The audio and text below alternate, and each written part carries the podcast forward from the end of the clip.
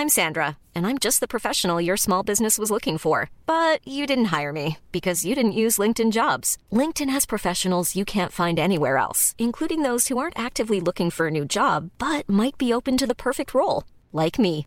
In a given month, over 70% of LinkedIn users don't visit other leading job sites. So if you're not looking on LinkedIn, you'll miss out on great candidates like Sandra. Start hiring professionals like a professional. Post your free job on linkedin.com/people today.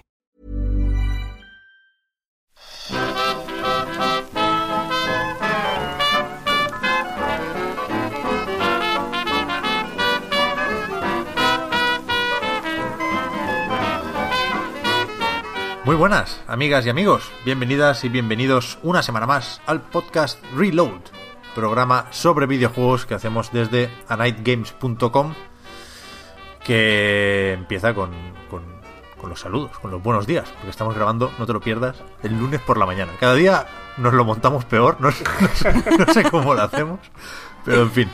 Tenemos a Fran Pinto, Pinhead. ¿Qué tal? Bueno, espero muy bien. Para ser lunes por la mañana, muy bien. Sí que es verdad que te noto a Sharit, ¿eh? que decimos por aquí. Sí, hombre, es que son casi las 11 ya, tío. O sea, ya estaba ya. Ya es verdad. Ya está la cosa un poco animada. Es verdad. He tomado dos cafés ya, ya. Ya soy va a persona. funcionar. En Madrid tenemos a Marta Trivi. ¿Cómo vas? Yo también estoy a tope, ¿eh? Estoy menos cansado que el viernes. ¿En serio hay que grabar los lunes ahora? ¿Me, me- me No, vais a no. hacer esto? bueno, a ver, eh, aclaraciones. Por si no leísteis eh, lo que publicamos en Patreon, estamos grabando esto en lunes y no en viernes, porque quisimos esperar a ver qué sucedía en el X018, aquel evento que montó Microsoft el fin de semana en Ciudad de México. Ya comentaremos si fue la decisión correcta o no, pero, pero bueno, aquí estamos. También. El o sea, hecho de que lo plantees dice mucho. Claro, claro, claro, no, no. O sea, el hecho de ya, ya hablaremos, bueno, a ver. Es que no, Ha arrastrado ahí, ha arrastrado la frase un poco sí, ahí. sí, sí. sí. no quiero ser muy duro, voy colando la idea poco a poco, pero contento tampoco, tampoco me tiene el Phil Spencer. Pero en cualquier caso decía que no, no era la única razón por la que decidimos grabar el lunes, ¿eh? Otras razones han salido igual de mal porque esperábamos tener ya a Víctor y todavía no. Pero creo poder decir, y así le metemos un poco de presión, que para el próximo programa sí que sí. Con lo cual dejamos para su vuelta el tema Tetris Effect, porque él se ha ido a vivir ahí, efectivamente, está con, con las PlayStation VR convirtiéndose en un pro gamer de, del Tetris Effect. Yo me lo imagino, Frank, como... en- no sé cómo se llama en castellano, la sala de las paredes del Temps de Dragon Ball, Hostia, no- donde van a entrenar para luchar contra Célula, que Ese un sitio, día equivale a un año. fantasía, tío. Claro, Sí, sí, sí. PlayStation VR o la realidad virtual es eso, en realidad. Los, los días se convierten en años ahí dentro. Así que Víctor no sé cómo, cómo saldrá de ahí cuando se quite el casco. Ya lo veremos. La otra cosa es que tú, Marta, estuviste jugando a... o estás jugando porque fuiste a un evento review que preparó Nintendo, pero no nos gustan estos eventos, pero Nintendo tiene la, la- la peculiaridad que al final te da en el juego, ¿no? Con lo cual con eso nos convencen, porque luego puedes jugarlo a casa con calma, llevas todo el fin de dándole, y nos vas a hablar concretamente de Pokémon Let's Go eh, Eevee, evidentemente. Pikachu ni agua. Ibi, Ibi. Claro, claro, a ver, ¿a quién se le ocurre cogerse al Pikachu? Y además, no solo el juego, también me han dado la, la Pokéball Plus, ¿Ah, sí? que es como el. Claro, claro, que es como específico que se saca para este Pokémon. Y eh, con el rollo lo he podido probar todo. Así que vengo con mucha info. Muy bien, pues esa es más o menos la escaleta del programa, que si os parece podemos ir empezando. Y, y el principio, en este caso, es, es lo reciente, es lo de ese X018, un evento para fans que incluye el FanFest, que tiene todas estas cosas que le gusta hacer a la gente de Xbox con la comunidad, pero que el plato fuerte fue una conferencia de nuevo, enmarcada dentro de otra cosa, en este caso ese programa mensual que es Inside Xbox, y que supongo que eso tendría que habernos dicho algo, ¿no? No, no es un sitio donde suelan caer anuncios muy gordos ni novedades muy sonadas, este Inside Xbox. Pero de nuevo, no sé hasta qué punto es culpa nuestra, porque esta vez sí que lo habían hypeado bastante. Que era el más Hombre, grande. es que además que era el sí. regreso, el regreso de esta feria que ya se había hecho en otros años. Claro, Que me dijiste que incluso en Barcelona y en Madrid o en Sevilla o no. no sé. Barcelona y Sevilla, sí. Y claro, si haces un, un Inside Xbox, pues haces un Inside Xbox, pero si además lo llamas, ¿no? ex, eh, ex 18 y tal, pues joder, habría, y decían que eran dos horas y que iban a anunciar cosas nuevas y tal. Pues mm, el hype no es, o sea, está justificadísimo, creo yo, lo han, lo han fabricado ellos. Yo creo que sí. Y como tantas otras veces, nos salió el hype por la culata, porque fue un evento muy pesado, con pocos anuncios, con pocas sorpresas y sobre todo pocas novedades. Creo que no vimos ni un juego nuevo. Algún indie, pero el, el catálogo de Xbox, el que cierras los ojos y piensas, es el, el mismo hoy que hace una semana. A corto o medio plazo. Sí, sí. De hecho, eh, lo más tangible que sacamos de ahí, ya digo, eh, más allá de los juegos independientes, que parece que caerán unos cuantos en diciembre y seguro que algunos están muy bien. Muchos los meten en el Game Pass, que fue el protagonista, creo yo, con, con permiso de un par de estudios eh, de, de este X018.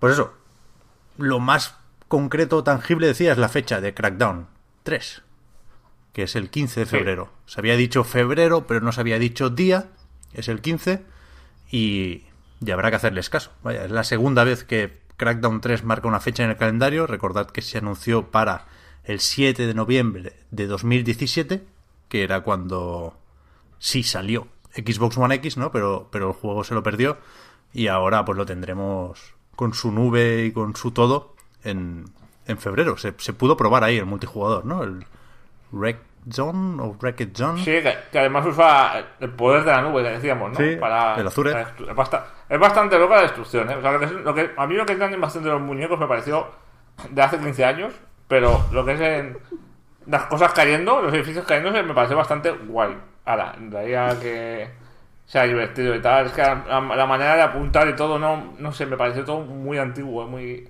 muy caduco. Ya.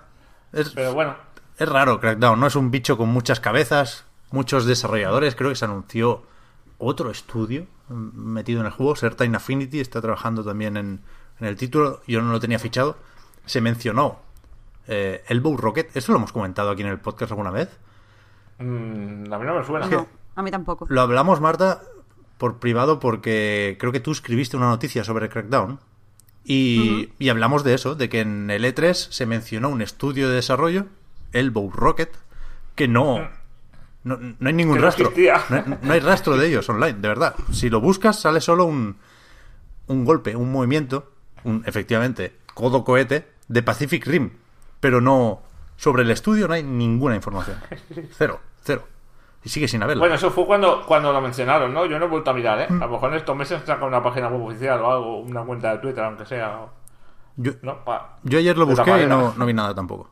Tampoco, joder. Pero vamos, a ver. Qué raro, tío. entendemos que el, que el estudio principal es Sumo Digital, ¿no? Ni siquiera ese Reagent que estaba ahí David Jones antes de que se fuera a Epic. No sé, es un, es un culebrón en sí mismo el desarrollo de Crackdown 3. Y creo que esto se nota en el juego, ¿no? Un poco, porque ves el modo multijugador que parece que tenga que ser muy importante porque es donde está la apuesta por la nube, por la destructibilidad. Pero al final, los disparos en Crackdown son, son lo de menos, ¿no? Ya se veía en el tráiler que es un auto apuntado y que la gracia está en saltar y en correr y en meter edificios entre tú y el que te apunta. Pero no sé, no sé realmente para cuánto va a Yo dar esto. No sé. No tengo claro por dónde cogerlo todavía, realmente. No. Tengo, tengo ganas de probarlo, ¿eh? Porque me imagino que sacan alguna beta o algo antes de febrero, ¿no? Deberían, yo la esperaba para este fin de semana, de hecho. lo típico de podéis jugar ahora. Hubo poco de Sí. eso también. Sí, sí, sí. Pero en fin, también es, Bueno. también es verdad que, que algo es algo, ¿no? Que, que al final sí le van a dar un uso a la nube. Yo llegué a dudar de eso incluso. Es verdad que no es una ciudad entera como en aquella demo técnica famosa de hace no sé cuántos años. Son mapas de multijugador, más o menos pequeños. Pero, pero va cogiendo forma. Crackdown, hay que... Y que no se me malinterprete, ¿eh? pero Microsoft se lo tiene que quitar de encima. No, no puede arrastrar más tiempo este juego. Será Sí, después mejor de las o peor. cancelaciones pero- que ha sufrido estos años, Claro. después de las cancelaciones estos años, que luego incluso ha intentado ponerse al día con algunos juegos que había cancelado y todos los ha sacado como ha podido y tal, parece que como que cancelar juegos está prohibido ahora. Sí. Yo tengo la sensación de que bueno, vamos a sacar sa- lo que sea, pero vamos a sacar, adelante. Entonces, eh, con Crackdown ya hemos bromeado muchas veces que tenía mucha pinta de que iba a morir, pero no, no lo van a dejar morir, lo van a sacar como sea y a ver si por lo menos es divertido. Yo no digo que sea bonito porque no va a ser bonito, pero De hecho, van a, comprar Por lo menos. van a comprar a Elbow Rocket. Al estudio fantasma. Sí, sí. Bueno, lo de la compra de, de, es que lo de la compra de estudios al final también da- da- informativamente es lo más, lo más tocho de la, Sin duda, sin de duda. la conferencia, creo yo. Porque sí. sabíamos lo de la compra de Obsidian, que era, bueno, todavía no estaba confirmada, era un rumor muy, muy, muy, muy potente, pero lo que no sabíamos es que también estaban negociando por InXile. Han dicho, el, el anuncio era, vamos a comprar las dos compañías, no era en futuro, ¿no? Sí, Pero es verdad. A mí me pasó lo mismo que a ti, Fran, que cuando primero anunciaron, Matt Booty en este caso, anunció la compra de Initial, yo pensé que, que, que era Obsidian. Es decir, que la fuente del rumor se había confundido, ¿no? Había, Sí, sí. Se había hecho un lío con el Pillars of Eternity y el, el Numenara y todos esos. A mí me pasa Sí, también. sí. Y, A mí también. y no, no, es que compran las dos. Yo lo que pensé es que igual empezaron a negociar con una y luego dijeron, bueno, vamos a seguir negociando. Hostia, ¿con quién era? ¿Con Obsidian o Inside? Pues vamos a comprar las dos La y ya está, y sea, a la tomar que por sea. culo. Sí, compramos las dos y ya está, y fuera. Nos curamos No quitamos el problema. Al final han comprado Black Eyed, ¿no? Si lo piensas, en, ¿no? Que son la, la desarrolladora de la que salieron las dos al final, ¿no? En los 90, las, las- la madre del rolazo de Dungeons and Dragons, ¿no? De los Baldur's Gate y todos estos. Hmm. Nos han vuelto a juntar. Claro, en- en- en esa comunicación de calmar los ánimos, ¿no? Se, se volvió a insistir, como en el E3 con Ninja Theory y compañía, que los estudios mantendrán su independencia, que trabajarán a su bola, que Microsoft aportará recursos, pero no interferirá en el proceso creativo. Creo que hubo un, un extra de, de intentar tranquilizar que, que fue no vamos a fusionar los estudios. ¿Sabes? Que no sé hasta qué punto tiene sentido de hacer un super triple A del rolazo occidental, No, que, No que creo. no, no parece ser el caso, vaya. Creo que la, la gracia de comprar los dos estudios es que compras toda la fragmentación esta que hay ahora mismo de, de Solazo, que está muy bien, porque es un, es un subgénero, un- una tendencia, digamos, ¿no? Un, un nicho, por decirlo de alguna manera, que estaba bastante muerto hasta que lo resucitaron a base de crowdfunding.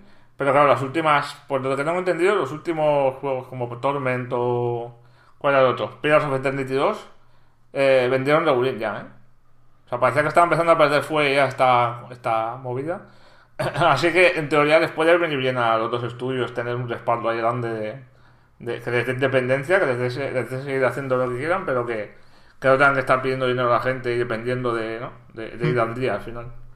He- sí. He visto a mucha gente que lo ve con miedo, pero con esperanza también, ¿sabes? Que es Claro. una cosa que hace unos años se había rechazado totalmente, ¿no? Que con Microsoft compre un estudio independiente, es como, oh Dios, pero claro, mm, sabiendo cómo está la situación en muchos, en muchos tipos de, de juego, ¿no? En muchos géneros especializados, pues mm, puede ser una buena noticia al final. Sí, sí. Además, es que claro, todo esto ya lo comentamos cuando saltó el rumor de Obsidian, ¿no? Decíamos, es lo bastante creíble como para hablar un rato aquí en el podcast. Pero es evidente, ¿no? Que aquí se busca también llegar a la comunidad de PC. Ya veremos si con Windows 10, ya veremos si en este caso son un poco más permisivos con el tema Steam. Tampoco, o sea, este X018 no me sirvió para aclarar dudas sobre la estrategia de Microsoft en eso de unificar plataformas, ¿no? O, moldear el ecosistema, porque yo, bueno, no sé, esperaba lo de Sunset Overdrive para Steam, que, que también salió el rumor durante la semana pasada y no, no apareció en el evento de México, ¿verdad? Y, y también esperaba que cuando se hablara de la compatibilidad con teclado y ratón en Xbox, se aprovechara para anunciar Age of Empires 4 y Gears Tactics, que son los juegos de estrategia que por, por, por control pues agradecen mucho el teclado y el ratón y que solo están anunciados para Windows 10. O sea, tampoco se anunció la, la versión de, de Xbox. Así que no me tiene un poco perdido con, con eso, ¿no? Con, con los juegos que salen en una plataforma o en otra. Pero vamos, ya lo iremos viendo cuando toque, porque tanto Obsidian como Inxile, en- ¿cómo es? ¿Inexile o Inxile? En Yo- Exile, en exilio, en Exile. In Exile, vale. Eh, que tienen proyectos pendientes, vaya. Estos están con el Wasteland 3 y ayer ya decían en Twitter que saldrá en las plataformas anunciadas inicialmente, porque esto se, se financió por la comunidad, sacaron sus 3 millones ahí en FIC y ahí prometieron una versión para Play 4, por ejemplo. En principio tienen que cumplir con eso y, y ayer la intención era esa. Claro, además, mm, lo que te decía, eh, están, se da la sensación que están negociando los flecos, ¿no? claro. Puede, que, puede que esto sea una de las cosas que están ahí todavía pendientes, ¿no? De solucionar. Creo que hay, hay mucha batallita. Mm, O sea, otra de las noticias muy grandes que se dio en, en la, en la conferencia eh, es lo del PUBG, ¿no? Que en principio es una versión muy importante, ¿no? El PlayerUnknown's Battlegrounds llegando a Game Pass, que es un poco la respuesta, creo yo, de Microsoft eh, al hecho de que el juego salga también en PlayStation 4 eh, este, el mes que viene, ¿no? Que no está Sí. confirmado, pero también dicen que es muy, muy, muy, muy, muy seguro. Sí. Entonces, es como todo. Eh, también PUBG, llegando a Game Pass, es como la respuesta a que Fortnite sea gratuito, ¿no? De alguna manera, ¿no? Es como convertirlo también en un servicio. Es como todo mucho respuestas a cosas, ¿sabes? Con mucha reacción todo el rato, Sí, ¿no? totalmente. Yo creo, creo que, que, que Microsoft lo hará mejor o peor, pero está reaccionando, está intentando reaccionar en muchos frentes a la vez, ¿no? Sí, sí, eso está, eso está clarísimo. ¿eh? Sigue la tendencia que, que claramente se empezó en el E3. Lo que pasa que entonces se vistió de una forma, creo yo, bastante más apropiada. ¿eh? Pero la estrategia de Microsoft preparándose para el futuro, eso está, Mm. está más que claro, ¿no? Pero es eso. ¿Qué año empieza el futuro, no? Con la nueva generación, en 2019 ya veremos los nuevos proyectos de estos estudios, porque decías lo de que In Exile tiene deberes todavía. Con Obsidian puede, puede darse el mismo caso. Es que no, no sabemos en qué estaban trabajando, pero sí, sí sabemos que tenían un acuerdo con, con 2K, con aquello del Private Division, que era el sello Oye, medio independiente, y que ya lo decíamos el otro día, ¿no? Aquí pueden pasar muchas cosas. Que Microsoft compre el proyecto, que, que se cancele, que se tenga que cumplir con ese contrato y luego ya veremos cuál es el primer juego exclusivo con Microsoft. A lo mejor no, no hacen juegos exclusivos, yo qué sé, el Minecraft sale en todos lados y es de Microsoft. Sí. Así que Puede que, puede que Microsoft también decida eso, ¿no? Amplificarse en ese sentido, ¿no? O sea, si no vamos a hacer juegos... O sea, hacer todo lo contrario, hacer juegos exclusivos, hacer juegos para todo el mundo, ¿no? En general. Que eso también da dinero de alguna manera, si son tuyos, al final, claro. Claro. No es solo plataforma. Yo creo que el caso Minecraft es un caso aparte, ¿eh? Y que Sí. Microsoft no compra Obsidian para hacer juegos para Play 4, eso está No. clarinete. Pero a lo mejor en Steam sí, a lo mejor no, no le salen los números si solo intenta convencer a la gente para que se vaya a la tienda de Windows 10, ¿no? A lo mejor no es un esfuerzo que no merece la pena. Pero bueno, Sí, sí. Aparte cabrearía mucho a mucha gente también. por eso, por eso, por eso. Sí, sí. ¿Pero qué? El evento, lo visteis en directo, ¿no? Por ahí. Yo vi la Lo vi en mitad. diferido. Yo, yo vi la, mi- la mitad en directo y luego la otra mitad la he visto ahora a- en YouTube, en diferido, a 1,5 de velocidad. Que Era bastante, bastante gracioso. Y, joder, me sorprendió mucho los ánimos de la gente, ¿no?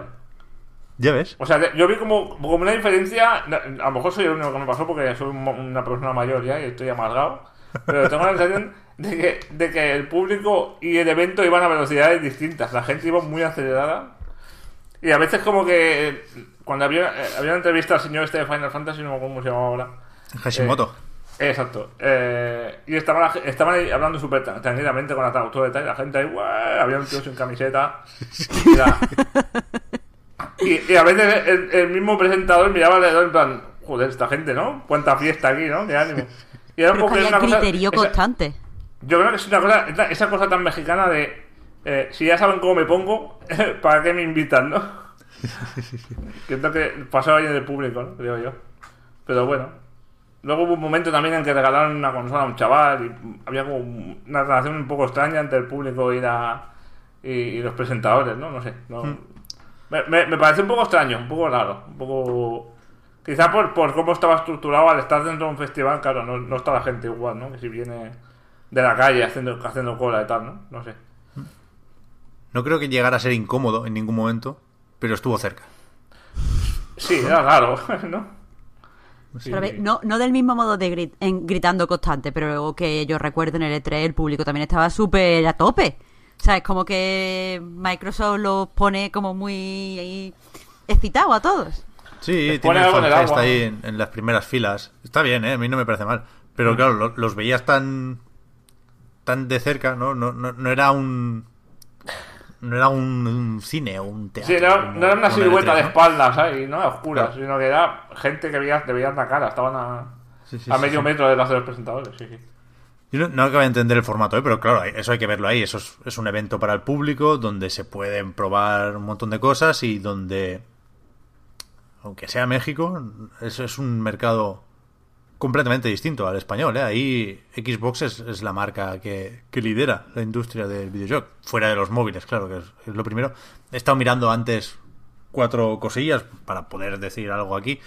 No, no, no pretendo hacerme pasar por un experto en mercado latinoamericano, ¿eh? pero sí que leía que Microsoft tiene un 60-70% de, del parque de consolas de, de México con más Xbox 360 todavía que Xbox One, o por lo menos hasta hace poco. Esto era una noticia de 3D Juegos México, de una consultoría que se llama CIU, son unas siglas oh, graciosas aquí en Cataluña, que era Consultan Investigation Unit o algo así. Bueno, no sé. Que, que eso, que Xbox es, es, la marca que más triunfa en, en México. Decían que Nintendo es prácticamente irrelevante, que no Switch estaba en la sección de otros de, del gráfico de las plataformas. Hostia. Pero eso, que ahí están a tope con, con Xbox, vaya. Son el, el, mercado número 12 del mundo por facturación en videojuegos, leía. Joder, no está mal. Que, que, que, está bien, vaya, hay que hacer una apuesta por eso, porque evidentemente va a crecer muchísimo. Lleva unos años creciendo y va a crecer mucho más durante los próximos años. Creo que, que Microsoft hace bien de intentar explotar ese filón. ¿eh? A nivel estratégico, lo de irse allí tiene todo el sentido del mundo. Sí, sí. Y tanto. Pero vamos, que esperábamos juegos nuevos y no los hubo. Yo creo que ese es el resumen. Había uno, es que vi uno, pero no estoy. Tú me sabrás decir Pepsi era nuevo, ¿no? Porque no hemos una vez lo visto. Uno se llamaba Void Bastards. Ese es nuevo, efectivamente. Ese es nuevo, ¿verdad? Vale, vale. Sí. Que era así como muy llamativo visualmente, ¿no? Como de cómic así. Mm. Rollo Borderlands un poco, pero más, más 2D todavía, ¿no? Sí, Más parecía una mezcla de, de Faster Than Light y Borderlands, ¿no? Como una parte Sí. de estrategia y cuando toca liarse a tiros pasas a primera persona. Sí, este lo está haciendo el señor este Jonathan Che, que es uno de los cofundadores de, Ujú. de los Bioshock y tal, o sea que tiene bastante influencia de los Bioshock en teoría. Sí. Pero era interesante, pero bueno, luego vi como que lo- los enemigos se movían como flotando por el aire, no, no tenían animaciones, ¿no? Un poco, Hmm. un poco extraña. Igual es porque está todavía sin, sin acabarse del todo, pero bueno. Es uno de los que se anunció como parte del Game Pass, ¿no? Sí. Que ya digo, fue en gran medida, creo yo, y no me parece mal, ¿eh? No lo digo como algo malo. Un anuncio del Game Pass, lo de este fin de semana. Y tanto. porque aparte de lo que ya sabemos, ¿no? Que los estrenos de Microsoft Game Studios van, van ahí, o Microsoft Studios, van ahí directos. O sea, Crackdown 3, cuando salga el 15 de febrero, estará en el Game Pass, ya lo sabíamos. Pero también van a meter el Hellblade, también van a meter el PUBG, como decía Fran, van a meter, igual el más sorprendente, el Mutant Year Sí. 0, Sí, sí. va a salir este año en Game Pass. Me parece bastante interesante lo que está haciendo aquí THQ Nordic en este caso. Y el de Y- un knife este de su, de su giro, es que ataca su giro. Es verdad. Este, de, los- de los perros y los gatos, que ha tenido tantos problemas en crowdfunding y tal, pero que va a salir sí o sí. Al final se ve que sale también. Pues estaba anunciado para PlayStation 4 y PC, pero no para Xbox One. ¿Ah, no? No. Entonces ahora está garantizado que sale en Xbox One y además sale eh, en Game Pass, o sea que bueno, bien. Joder, pobre Sueri. O sea, el tráiler que pusieron era igual de. O sea, está igual de crudo que el del Kickstarter, ¿eh? Sí, no, sí, no sí, sé, no sé qué van a hacer ahí, pero. Vaya papelón. Sí, sí, sí. Tampoco sin cocer todavía el juego. Pero eso, el Game Pass es que no podemos decir más cosas buenas. No, no, no es por falta de euforia, porque ya está todo dicho, ¿no? Hay que. Hay que tener el Game Pass si tienes una Xbox, creo yo, está clarinete. Sí. Además anunciando otra vez la oferta esta, ¿no? Que la van repitiendo cíclicamente, creo, la de... Si, no, to- si todavía no te has suscrito nunca, hasta el 3 de enero tienes... Puedes contratarlo por el primer mes por un euro, ¿no? Que es como, joder, un mes de, de juegos ahí a saco. Es que es, muy seductor, por lo menos intentarlo, ¿no? Por lo menos probarlo. Casi regalado. Sí, estoy viendo aquí, eh, te has currado, Fran, hoy un- una escaleta, soy muy de decirlo cuando eso pasa. Eh, el Ori and the Will of the Wisps, o sea, van a meter el original en Game Pass, eso es lo nuevo, ya se sabía que el próximo saldría, porque es lo que he dicho hace un segundo, pero no dieron fecha, no enseñaron nada, ¿no? Un- lo, lo, lo que te alegra una conferencia del Ori, tío, y no lo pusieron. Ya, ya, ya. Ni el DLC del hubo- Cuphead. Cuando es que- estuvieron anunciando juegos así seguidos también, por ejemplo, los juegos que iban a ser compatibles con, el- con, con ratón y teclado, había algunos que enseñaban trailers y otros enseñaban solo el logo y era un poco raro. Porque, por ejemplo, salió el Moonlighter, que está, ha salido ya sobradamente hasta en Switch, ¿sabes? Y, y, y, salía solo el- el logo. Era como, no sé, como si hubiesen hecho alguna parte de la edición de vídeo un poco corriendo, no sé. Pero, eh, lo que tú dices, que hay cosas que tienes ahí que alegran mucho la vista. El Ori es una preciosidad, es acojonante. Y no, es- está un poco desaprovechado, la verdad. Muchísimo. Es que no. Ya digo, no, no, no quiero ser más vinagre de la cuenta, pero es que no fue un, un- un buen evento, vaya, no. Bueno, voy a, voy a compensar un poco el vinagre, va, venga. Una, una- un juego que para mí me despertaba mucho vinagre y me daba mucha pereza era Just Cause 4, desde que lo anunciaron prácticamente. Y, y con este me he reconciliado, con el, con el último que han enseñado, me he reconciliado un poquito más con él. O sea, he visto cositas bastante guapas. Sí que es verdad, ¿eh? supo, supo aprovechar ese momento. El, el Sí, a mí enseñaron- también me convenció. A mí en particular no sé si fueron otras cosas. Bueno, hay dos cosas creo yo que fueron importantes. El tornado, que es una cosa espectacular. que eso tengo que ver yo cómo va en la consola, porque no me creo que vaya tan, tan bien. Ya ves, el tráiler era de PC con el ray tracing y toda la pesca. Eso no se va a ver así en la mayoría de aparatos, ¿eh? Eso va a rascar que te cagas. ¿eh? Sí, sí, sí. Y luego la tienda esa como, como instantánea, ¿no? Compras un puto, una puta avalancha de estas con metalleta y te pop y aparece de golpe ahí al lado tuyo. Eso puede dar mucho juego, ¿no? Hmm. Es, es arrojarse ya los brazos del componente que abra en plan al loco ya, ¿no? Ya decir, ya vale todo absolutamente, ¿no? Pues esto era así ya, ¿no? Yo al 3 lo Sí. jugué, pero en el 2 me suena que ya era así. Sí, entonces ya Lo sí. desbloqueabas El más 3 o menos tarde, pero sí. Sí, sí, es verdad. El 3 el problema que tenía es que quería ser demasiado sandbox, creo yo, en el sentido de tenía demasiadas cosas en común con los sandbox mm, convencionales, ¿no? Demasiadas misiones de, de recadero, demasiada rollo con las facciones, con esta, con la otra, ¿sabes? Y a mí se me hizo un poco plomizo, se me hizo un poco pesado. Pero si Just Cause eh, se quita encima todo eso, aunque luego tenga una historia de fondo un poco así ridiculita, ¿no? Por lo que se ve en los trailers. Eh, si es muy puta locura ya está, sin, sin más, ¿no? Sin más molestia, mm, yo puede que me reconcilie con él, vaya. Va a salir dentro de poco además, o sea que lo sabremos pronto. ¿Qué más hablando de third parties? Yo creo que. O sea, sin duda el juego que más me interesa de los que vimos el sábado es Devil May Cry 5. Que me parece de otro planeta. Pero también muy desaprovechado, ¿no? Enseñaron muy poco, muy... Joder, no sé, yo me esperaba un trailer que me dejase un poco culo torcido y... Y enseñar Bueno, ahí pues- como un tutorial, no sé qué hostias, ¿no? Pero está bien que vayan a Japón. O sea, yo lo vi como un intento por, por asociar la marca Xbox con Japón, que es una asociación que igual está un poco débil últimamente. Y, y eso, se presentaban como amigos del Ichuno, ¿no? A ver dónde trabajas, hostia, estamos en Capcom, no sé qué. Sí. Yo lo vi bien, a mí me gusta mucho este, este tipo de, de micro documentales que meten ahí en, Ah. en estos eventos. Y el juego, ya digo, me parece de otro mundo. O sea, además, es la portada del último número de la Edge. Vengo de leer el avance muy positivo y estoy tan a tope que ni me lo creo. Es verdad que podrían haber presentado un personaje, ¿no? Que podrían haber soltado algún titular un poco más claro. Pero, yo que sé, hay un brazo que es un tenedor, tío. Para... Eso, ta- eso también, eso también está bien. ¿Qué más quieres, no? Ya ves. Sí, sí, tiene una pinta de pepino inaguantable, sí, sí, muy bien. Y esto puede ser un poco el, el nuevo caso Red Dead, ¿no? Si en One X va a 60 frames 4K nativos y en PlayStation 4 Pro, pues supongo que mantendrán los 60 frames, no serán tan cafres, pero la resolución es menor. O sea, es un, es un juego que cualquiera querría jugar en las mejores condiciones. Sí, Es un juego que puede ayudar a vender X también. Eso está guay. sí. Por cierto, ahora que mencionas esto, no, no hubo nada oficial, ninguna mención oficial a Red Dead Redemption 2, pero sí cuando regalaron la Xbox One X, que cumplía un año, creo, ¿no? O, o dos años. Sí, un la regalaron a, a alguien del público, a un chaval. Eh, dijeron, sí, porque en esta consola ven los- hay un- muchos juegos que se ven mucho mejor. Y el presentador dijo, miró a la cámara y dijo, como Red Dead, Red Dead Redemption 2, ¿sabes? Y un poco de, "Mm, ahí, y seguimos hablando, tal, no sé qué, ¿sabes? O sea, hubo una tensión ahí curiosa, ¿eh? Estuvo Sí, bien. sí.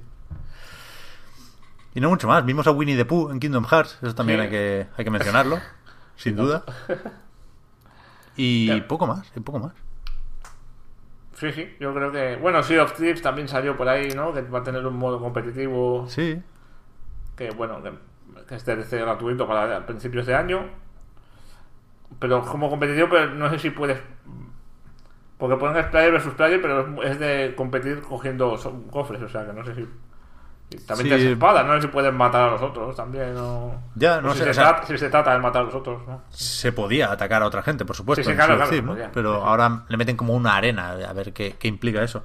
Claro, Pero sí, sí, a mí es que siempre se me olvida esto, porque los juegos como servicio no, no se me quedan, pero evidentemente todo lo que ha sacado Microsoft este año tiene continuidad durante el próximo, ¿no? El Sea of Thieves, el State of Decay va a seguir recibiendo actualizaciones, del Forza Horizon 4 se vio también el DLC, pero es que lo esperable, yo no...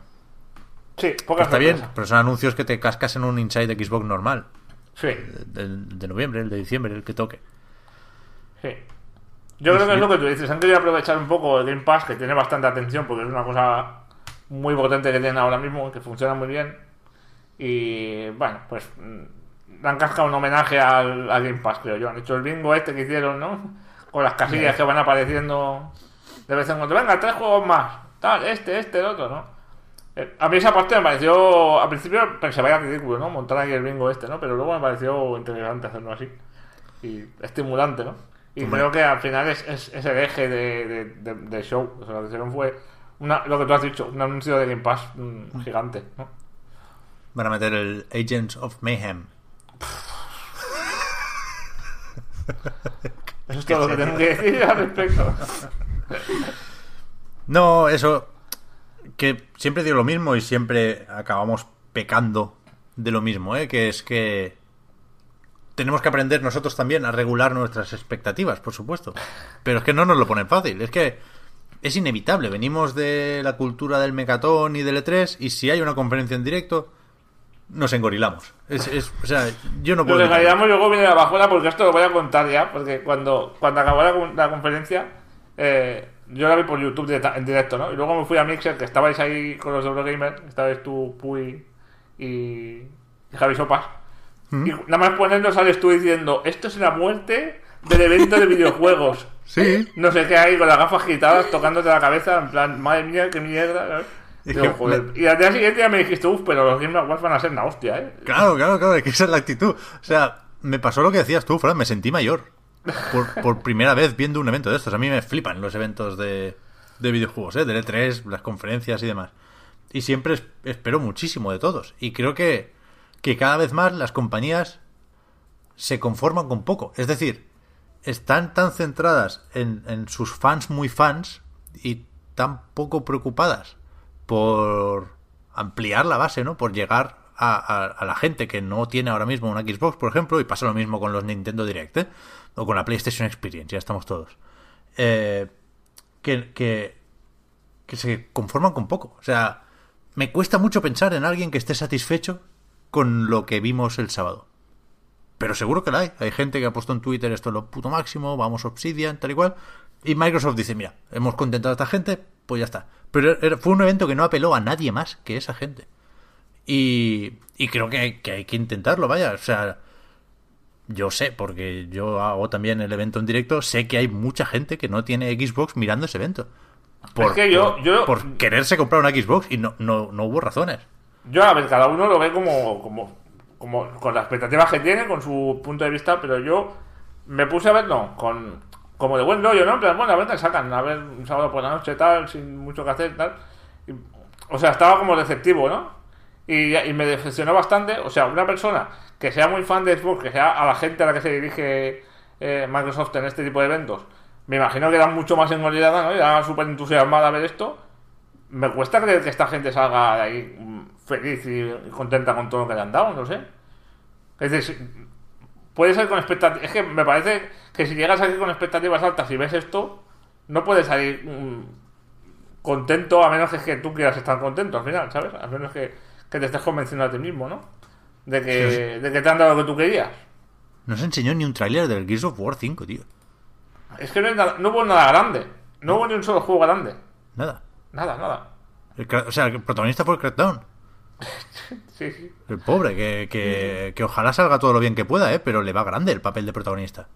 Ahora Sí, mismo, con las expectativas que hay y con cómo se ve el juego y con los retrasos, o sea, a, fans de Crackdown, ahí sí que no nos gana nadie. Con la lista de jeras y aquí, aquí hemos hecho... O sea, antes de que se anunciara Crackdown 2, hicimos una inocentada, hace muchísimos años de esto, ¿eh? que aquí el Mendas estuvo con el Photoshop una noche entera haciendo banners de un Crackdown 3 que... No, un Crackdown 2 que por entonces era ficticio. Tuvimos una publicidad falsa de Crackdown 2 en la web. Imagínate si somos fans de Crackdown. Pero el 3 tiene más de meme que de promesa. Ahora mismo, a día de hoy, tiene más... Bueno, con lo del sábado igual se arregla un poco, pero vale. Es- No, es, no puede ser el protagonista de, de- del catálogo del año que viene. El protagonista ahora mismo es Gears of War 5. Que ya lo hemos visto, que ya se puede enseñar. Y no apareció. Sí, sí, sí. Es que no, s- no no se hizo nada, nada. Nada, nada. Todo, so- todo cosas de, de- No de segunda fila, pero a ver, más modestas, ¿no? Como de respaldo, ¿no? Como de, del esfuerzo de- del catálogo. De, de programa mensual, sí. De evento, no. Efectivamente. Sí, sí. No sé, igual la culpa fue en esta, porque no es que esto iba a ser la leche y. Sí, sí, desde luego. Pero no, insisto, ni aprendemos ni queremos aprender. Yo estoy tan a tope con los Games Awards, Fran. Worlds will be changed. Lo ha dicho ahí el Geoff Keighley, yo me lo creo totalmente. totalmente. Va, va a temblar la tierra. Digo yo que la propia Microsoft, sabiendo que en los Games de Game Awards eh, siempre hay bombazos desde, de hace dos años, se habrán guardado cosas, ¿no? Es decir, Sí, de hecho lo quizá, mencionaron. quizá este sábado podría haber enseñado cosas que no han enseñado porque las quieren guardar para dentro de, de un mes y medio. Eso es, eso es justo lo que no tendrían que haber hecho. Ya. Y, Ya, ya. y- y sí que el, el propio Chris Charla, el responsable de ID at Xbox, dijo que harían una promoción, esa de Winter. No, no- no recuerdo, Winter Days o no sé qué, que es lo típico que se hacía antes de que salen varios indies seguidos, ¿no? Y si te compras cuatro, te regalan el quinto, cosas así. Y, y dijo que habría anuncios sobre eso en, en los Game Awards, así que igual ahí vemos el Below, por ejemplo. Pero, pero no sé, vamos, no.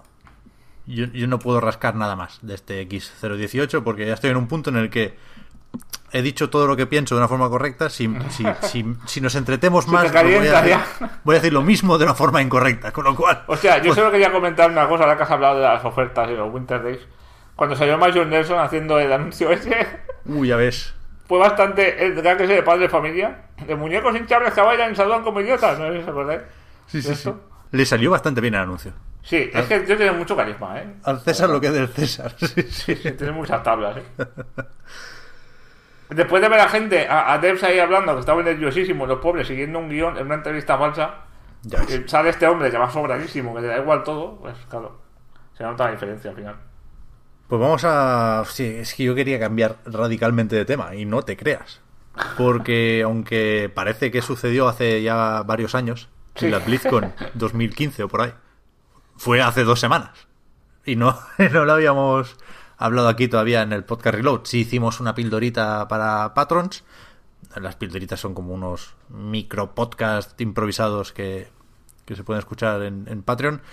Y, y eso, eh, aquí en el, en el programa no habíamos hablado de, de Diablo Immortal, ni del jaleo de BlizzCon. Ah. Otro, otro percal, otro percal interesante, ¿no? Un poco lo que hablábamos antes también, del manejo de las expectativas. Siempre estamos igual aquí, pero bueno. Se cabreó la gente mucho.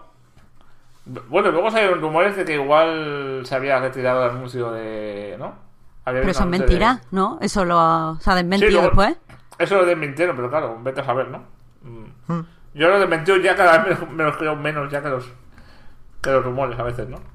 No sé, eh, creo que ya se han calmado un poco las aguas, ¿no? Por eso la gente ya está empezando a verlo de otra manera, pero en el momento del anuncio del Diablo Immortal, cuando se cuando mucha gente había dado por hecho que se anunciaría el Diablo 4, eh, eso va a quedar ya grabado en la historia de, del Blizzard, creo yo. La gente yéndose a veces de. ¿no? Hay, hay- hay- he visto vídeos ya de la gente yéndose de, de la conferencia. Eh, De abucheos y enfrentamientos más o menos así tensos, ¿no? Con la, la ronda de preguntas y respuestas, pero bueno.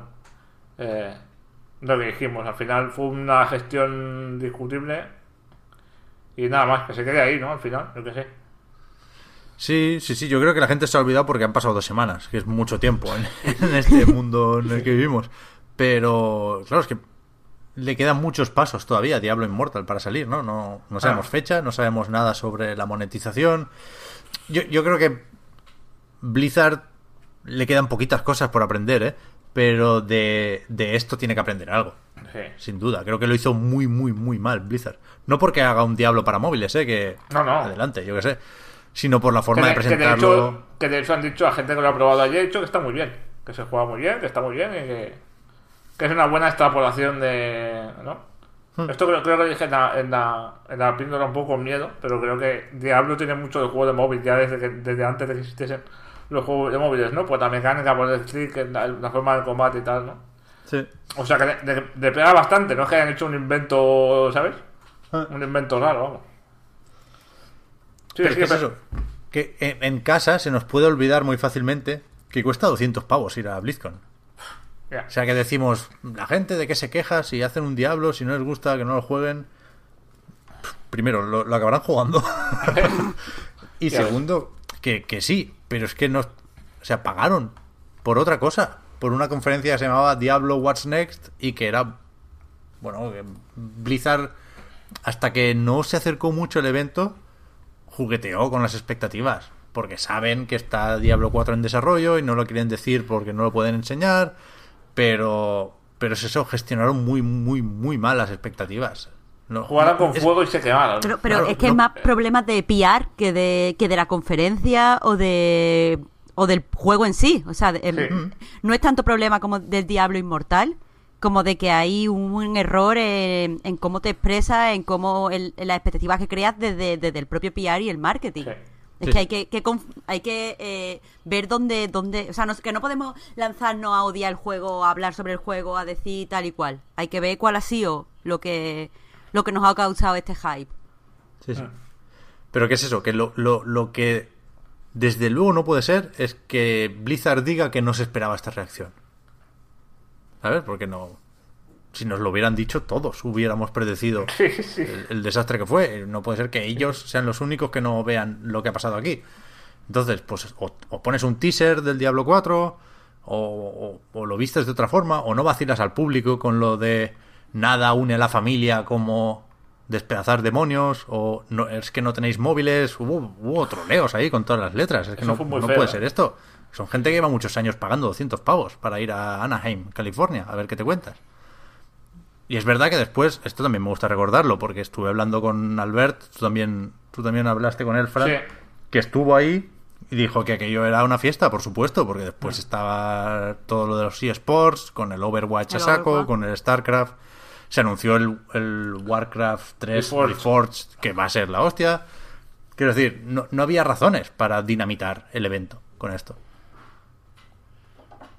Sí, es lo que dice, es lo que dice Marta, ¿eh? que al final el, el debate se concentra en el PR, en la comunicación y en, y en cómo se han hecho las cosas mal ahí, ¿no? En, en un departamento concreto. Y cómo eso puede repercutir al final, ¿no? En el demás, en el resto de la empresa, ¿eh? En cómo si caga uno en marketing, ¿no? O en PR, pueden amenazar a otro que está haciendo el pobre, ¿sabes? El juego para móviles. Sí, lo- ya me, he aventurado a decirlo y no debería. El otro día vi un una imagen, era en Reddit o en Twitter o por ahí, relacionado sobre esto, y era una cita de Steve Jobs. Y que, Ay. y que la voy a decir mal, pero era daba a entender que si no que si los creativos de una empresa no tienen el poder, ¿no? Que si el valor de una, de una empresa no está en sus creativos, los de marketing se van a apoderar de la empresa. Algo así decía. Pues Y es verdad, y es un peligro, y lo vemos. O sea, que diga eso Steve Jobs es para darle un poco de come aparte. Pero, eh, Hombre, no vamos a iniciar un debate sobre Apple, pero... no, no. A ver, no. Eh, simplemente que, que una persona que se ha dedicado, me refiero a Steve Jobs también, a hacer grandes eventos de sus anuncios, no me puedes decir que la clave está en la creatividad.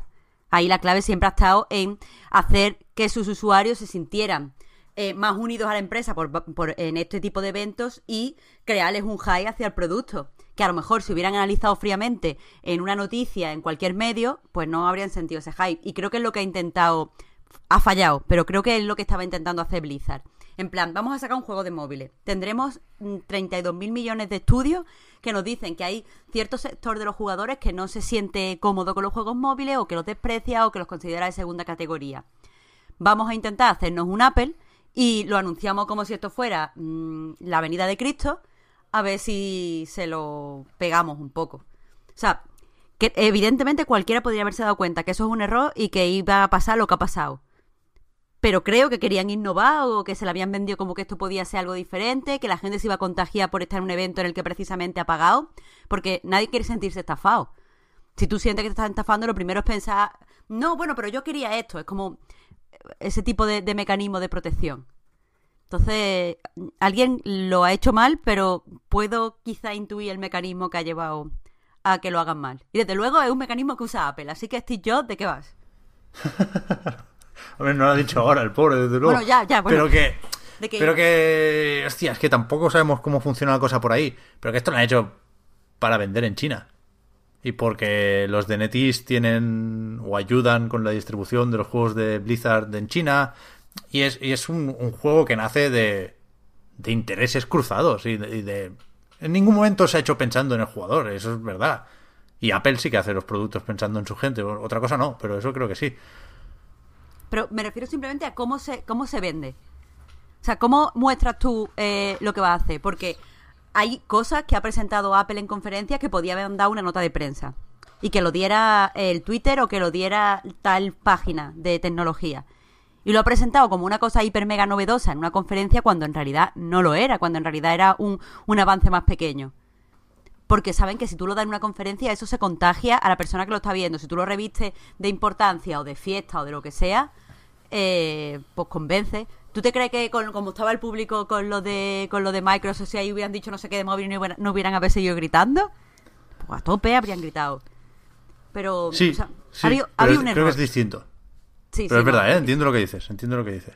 O sea, simplemente lo ponía como, como ejemplo de, de cómo ha podido ser el pensamiento de, de los publicistas, que lo han hecho mal y por- probablemente eso repercuta después en el juego o en la apreciación que tiene el público de del juego, que ya lo verán dentro de un par de meses, supongo, cuando empiecen a investigar, eh, cuando empiecen a hacer los estudios mm, pre-lanzamiento y de para ver cómo se sitúa el mercado. Eh, pero es que han querido, supongo que, que- que han confiado demasiado en el momento del anuncio y, y les ha rebotado. Ha sido un fallo de cálculo al final, ¿no? Sí. De lo que tú has dicho, de vestir de mucha importancia en una cosa que igual no se ajustaba a, ¿no? Creo al que- calado de, de lo que es una conferencia. En Apple, por ejemplo, pues aunque hagan un avance, aunque hagan un avance pequeñito y hagan una conferencia para anunciarlo, su comunidad como que es mucho más mm, se cuestiona menos cosas, ¿no? Quizá. Es como Pero más si te Y se fijas, siente más exclusiva, supongo. Sí, pero Apple nunca o casi nunca anuncia un solo producto. eso es verdad. Eso es cierto. verdad. O sea, por eso te da. Te puedes salir por otro lado. No me gusta el iPad Pro, coño, pero el MacBook Air, ojo. Sí. Aquí no, no hubo nada más. O Diablo Immortal o Diablo Immortal. En esa conferencia, ¿eh? en Diablo What's Next. El futuro de Diablo en 2018 es solo un juego para móviles. Eso está mal. Claro, sí, pero si lo hubieran presentado en otra conferencia, quizá esto no, no lo estaríamos hablando. Eso es lo que te quiero decir, que no de es producto. Claro, claro, claro. Por eso, es que esta misma conferencia con Diablo Immortal más remake de Diablo 2, ya no te digo ni Diablo 4, que se tome en su tiempo. Hmm. Al- otra, otra cosa, cualquier otra cosa. logo, lo- ya- pones ya un sería logo al final de Diablo 4 y la gente se va más tranquila a casa ya. Claro. No, no, pero que Mira. no tendrían que haber añadido, que lo podían haber lanzado. O sea, si esto en vez de lanzarlo en la conferencia, o, o lo, o lo meten en otra conferencia, o sea, en vez de crear una conferencia específica, meten el anuncio en otro lado, dentro de la BlizzCon, o lo anuncian con un con un- una nota de prensa y lo publicamos en la web, esto no pasa. O sea, ¿te interesará o no te Claro. interesará? Y supongo que habría más gente abierta de mente para decir, bueno, vamos a ver cómo, cómo va el Diablo en móvil, ¿sabes? Claro. Que además era una cosa que todos teníamos más o menos claro que algún día iba a pasar, ¿no? Un Diablo por Claro. móvil, joder, es que era Claro, muy- claro. O sea, Si hay mil clones, o sea, Ya todo ves. el mundo se está forrando con eso, menos, Menos el, ellos. el que tiene más derecho a hacerlo. Por supuesto que Blizzard tiene que hacer un Diablo para móviles. Por supuesto. Pero es eso. O sea, a mí me da mucha rabia cuando, cuando nos escucho así, ¿no? Y, y- y- y me voy siempre al tópico del todos somos entrenadores y todo el mundo gana los partidos en el bar. Es verdad que Blizzard gana millones y nosotros no salimos de pobres. Pero, pero es que son muy brutos. Hay gente muy bruta, con mucho dinero y gente en posiciones importantísimas dentro de la industria del videojuego, en este caso, que, que- que es muy bruta y que toma decisiones pues absurdas. Y después hay otras mil razones que, que reconducen la situación y que le hacen ganar mucho dinero, ¿no? Pero, pero, pero que no. no por el hecho de ser directivos o empresarios en empresas importantes, son, son, son muy listos, ¿no? O sea, cualquier compañía puede tomar decisiones absurdas. Yo que sé, Square Enix ha publicado, lo veremos hoy, eh, el The Quiet Man, macho. Uf. Hay que ser un, un poco loco También para, me da la sensación para meter que dinero juega- en ese juego. Me da la sensación de que, de que jugué ese sí. juego hace 5 años también, ¿eh? Sí, lo, lo he apartado de mi memoria fuertemente. Pero, Pero bueno. es que, ¿sabes que, que creo, Pep?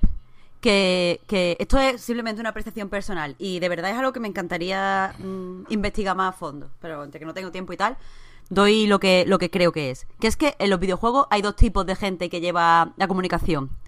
Gente que es absolutamente ajena a cómo funciona la comunidad de jugadores y por lo tanto intenta hacer cosas que a lo mejor funcionan en otros ámbitos, pero no en videojuegos. Quiero decir, en la moda, lo que han hecho en la BlizzCon, yo creo que hubiera pasado. O sea, tú, tú en vez de decir, estás esperando, haces que la gente espere una colección cápsula y después sacas otra cosa y no creo que la gente se enfadara. Entonces, esta gente trabaja en videojuegos como si fuera cualquier otro mercado, sin conocer a la comunidad. Pero después está el reverso, que son la gente que trabaja en publicidad de los videojuegos siendo aficionado hardcore. O sea, lo que con los gamers más gamers. Y tampoco funciona. Creo que como no hay una especialidad de comunicación en videojuego actual profesional.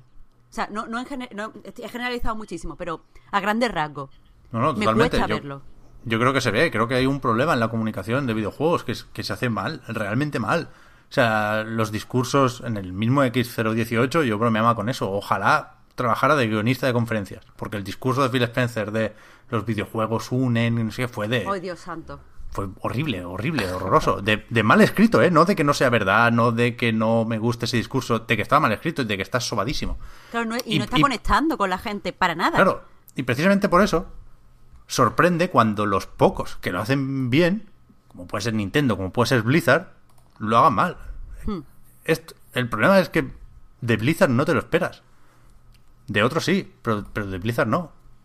Es que Blizzard no te da la sensación que tienes muy compartimentado la comunicación. Quiero decir, a mí no me parece la misma comunicación la que tienen en Overwatch que la que usan general. Claro. Es que son comunidades muy distintas. Esto lo comentamos en, la, en la píldora también. Que es que Hmm. Sí, sí. eh, al final pasa eso: que la comunidad de Overwatch y la comunidad de Diablo no tienen nada que ver, seguramente, entre ellas. Aunque se solapen jugadores, lo que es la No, comunidad en nuclear, digamos, no tienen nada que ver.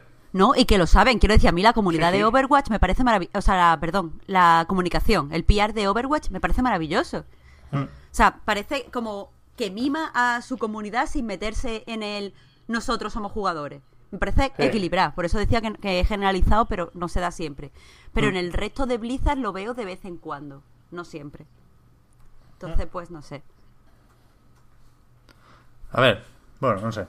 El año que viene habrá otra BlizzCon, vaya. Sea, esto lo, lo arreglamos rápido. Pero, pero es verdad que, que- que puedo llegar a enlazar los dos temas, ¿no? La BlizzCon y el X018 con, con ese problema de comunicación que, insisto, no es ni exclusiva de estos dos eventos, ni es nuevo, pero sí se está acentuando, me parece a mí. Porque no, no acaban de encontrar una fórmula para solucionarlo. Más allá de las conferencias de E3, donde ya solo por una cuestión de ritmo, ¿no? que no, no te da tiempo a, a contar historias, porque solo enseñas trailers y eso te, te genera una conferencia de otro tipo, ¿no? La comunicación es buena porque no hay espacio para la comunicación ahí. Hmm. Cuando, cuando les dan un micro se pierden. Vaya. Está así. Pero bueno, más noticias, va. Vamos a hacerlo rápido porque tenemos que hablar de un par de juegos y a ver si, aún sin Víctor, metemos hoy alguna preguntita. Se ha ido el Tabata, o Tabata, Hajime Tabata, deja Square Enix y seguramente en relación a eso se anuncian también las cancelaciones de casi todos los episodios del segundo pase de temporada de Final Fantasy XV. Solo, solo llegará el de Ardyn a principios del año que viene y eso será lo último que veamos de Final Fantasy XV. O de la historia, porque es verdad que ahora se publica el multijugador, el Comrades aparte, que dicen que no está mal, yo no lo jugué y dicen que está bastante bien, que tiene su loot, tiene su, su punto Destiny incluso con el sistema de combate de Final Fantasy XV. Pero bueno, mm, eso está por ahí y nos, nos centramos en lo humano, que es que, que se pira el Tabata, que es, un señor que que consiguió bastante visibilidad para bien o para mal dirigiendo Final Fantasy XV, ¿no? Que es un proyecto que estuvo dando tumbos muchísimo tiempo. Hay quien dice que él lo recondujo, hay quien dice que lo rompió, pero, pero al final lo publicó y, y no sé, no sé si fue un esfuerzo demasiado grande o qué, pero después de que le montaran un estudio que parecía hecho casi a medida, no es el Luminous Productions, pues dice que hasta luego. De hecho, no sabemos si se ha ido o lo han echado. ha sido muy raro. Aquí, aquí, nos falta información seguro, ¿eh? Porque este estudio que tú dices se anunció en marzo de este año, ¿eh? Hmm. Luminous Production, Productions. Y además se anunció como eh, con el objetivo de desarrollo de juegos AAA y experiencias de entretenimiento a gran escala. Y, y esta semana, antes de saberse que Hashime Tabata se iba, eh, Square Enix anunció que Luminous Productions eh, gira, viraría su foco de producción a lo mismo, a, ¿sabes? A desarrollo AAA y, y a gran escala. O sea que no entiendo muy bien. También hablaban de pérdidas de hasta 28 millones de, euros. 33 millones leí yo por ahí. Ah, bueno, pues puede ser. Igual dice mal la conversión de, de yenes o algo. Es igual, de 30 millones de euros, pongamos. Eh, ¿Pero de qué? Si no salió ningún juego. Mm, entiendo que es que Tabata empezó ahí. o sea, que, que esos 28 millones o, 30 o 33 son. Eh, lo, que ha, lo que ha costado trabajar. O sea, lo, que ha costado mantener funcionando el estudio con varios con, sus proyectos hasta este momento y han cortado por los años y han ¿no? han puesto esto como pérdidas y a partir de ahora empezarán con otras personas y haciendo botones no, puede, puede, ser lo que dejan de ganar con esos episodios cancelados ¿eh? siempre no sé exactamente cómo van los entresijos de la contabilidad a ese nivel, pero cuando se cancela algo, se, se, traduce en pérdidas. Pero es que en el comunicado estaba eso relacionado con Luminous Production. No estaba. No hablaba. Claro, no, sé si es que, no sé si es que este DLC ya era de, de Luminous Production, si lo, iban a hacer. ¿No? Puede ser también. Sí, sí, porque el, el tráiler del, del episodio Ardin empieza con el logo de Luminous ah, vale, vale. Pues eso es. Yo creo que es eso, que son lo que se deja de ganar con esas cancelaciones y simplemente pues no, no lo anunciaron antes porque el, directo, el Active Time Report, este donde se anunció todo, fue un, un, día o dos después, vaya, pero no... No creo que, que sea el dinero que llevan gastado, vaya, simplemente creo que han pasado páginas, se ponen ya o con Final Fantasy XVI o con el remake del 7 o con lo que sea que toque de Final Fantasy, pero no, no creo que sea un problema el estudio, vaya. Vale, vale. Y Pero es verdad tú, que, tú que ha, sido esto como repentino, ¿no? Porque ha sido como muy... ¿Mm? Puede, haber habido alguna discusión ahí, porque no es normal sacar a líderes de un estudio nuevo, ¿no? Tampoco meses después. Ya. Es que tampoco es normal hacer dos pases de temporada para un juego de rol single player, pero... Pero no, no, había que amortizar Final Fantasy XV de alguna forma, ¿no? Costó muchísimo dinero, estuvo mucho tiempo ahí y después salió y vendió bien y, y se vino arriba Square Enix, ¿no? Y sacó la Royal Edition, sacó la versión para PC que ahora han dicho también que dejan de darle soporte. Yo creo que la primera temporada ya, ya era bastante, ¿no? ese primer pase de temporada ya forzó un poco la maquinaria y aún así funcionó bien, o sea, vendió bastante y, y la gente estaba más o menos contenta, pero meterle un segundo pase de temporadas que me parecía ya demasiado, demasiado. Puede ser, puede ser que a ver, entrar en terreno especulación total, ¿eh? Puede ser que Square Enix eh, quisiese exprimir a Rako Final Fantasy y, y en este sentido Tabata dijese, mira, yo no puedo más ya con esto. Seguramente. O sea, Esto que me estáis pidiendo ya no tiene sentido. Y, y he dicho, mira, cojo mis cosas y me pido. Puede ser, ¿eh? A mí me gusta mucho hablar del final de Final Fantasy XV, que me parece súper bonito y me parece que es lo que da sentido al juego. Y me parece que nosotros cojeamos mucho de ese pie, ¿eh? a la que vemos una pista sobre eso ya nos, nos, nos, agarramos a ello. Pero creo que, lo digo por, por Metal Gear Solid 5 y Kojima, evidentemente. Pero creo que hay mucho de mensaje sobre la industria y sobre el desarrollo en el final de Final Fantasy XV. Que no voy a hacer spoilers, pero a mí me, pareció en ese momento muy evidente que era una despedida y que era el propio Tabata, incluso, hablando en, cierto momento, ¿no? Y yo creo que, que acabó agotadísimo del desarrollo. Recordad que hubo también un retraso a última hora, que salió el propio Tabata en un vídeo pidiendo disculpas y anunciando todo el percal. yo creo que acabó agotado de ese desarrollo y dijo, me piro. Y en ese momento dijo Square, no, espérate a ver cómo va el lanzamiento, a ver cómo planteamos el, el contenido post lanzamiento. Y dijo, pues vale. Y en ese momento, pues sale el juego, tuvo sus críticas, pero también hubo mucha gente, me incluyo, a quien le encantó. Supongo que recibiría muchos mensajes y no sé. Se le llenaron un poco la- las pilas, ¿no? Al Tabata y dijo, va, pues me quedo. Y cuando se pasa esa euforia, pues dice, uff, al final no tenía ganas de seguir. No sé, ¿eh? es efectivamente pura especulación, pero creo que creo que es evidente lo que digo, que cualquiera que se haya pasado Final Fantasy XV ve claramente que es un parto difícil. Y lo de estar después de eso, después de... Es que todo lo que ha llovido desde el Versus 13, ¿eh? que es un proyecto enrevesadísimo este Final Fantasy XV. Después de eso, pretender celebrar su segundo aniversario con un segundo pase de temporada, me parece pecar de un exceso de optimismo brutal. Cuando lo que hay que hacer es el puto remake del Final Fantasy VII, pues, por supuesto, vaya, que, que también se le está haciendo bola. Sí, sí, sí. Tiene muchos problemas Square últimamente, ¿eh? Menos mal que Ah, se sacan ahora el Kingdom Hearts, otro que tal. Menos mal que se lo quitan ya encima y parece que muy bien, ¿eh? Que pintazo. Sí, sí. Tiene muy buena pinta. Pero sí que cuesta mucho, ¿eh? Va a ser, va a ser un balón de oxígeno, parece un poco, ¿eh? Sí, sí, sí, sí, totalmente. Y lo necesitan, ¿eh? Square Enix, creo yo. Sí, sí. Porque vienen de Shadow of the Tomb Raider, les viene el Just Cause, que a pesar de ese tráiler del otro día, yo creo que no... Que la- las reservas no estarán en el punto que querían. Vienen de The Quiet Man. En fin. Los accionistas tienen que estar ahí esperando el informe de este año. Sí, sí. ¿Qué más? Lo de Patrick Soderlund, comentamos rápidamente Sí. que se fue de Electronic Arts con un finiquito interesante ya ves.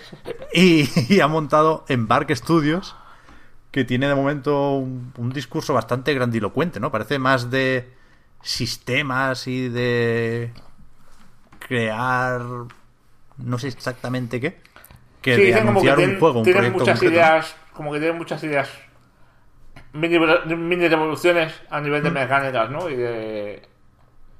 Que quieren probar cosas, que quieren... Lo bueno es que también ha acabado comunicado diciendo que, que no quieren decir, vamos a hacer la hostia con ese 10 años y luego sacar una mierda que no le interesa a nadie, sino que quieren ir haciendo jueguecitos y ir introduciendo cosas que pueden funcionar o no funcionar, ¿no? Entonces, en ese sentido, puede ser interesante seguir lo que hagan, a ver.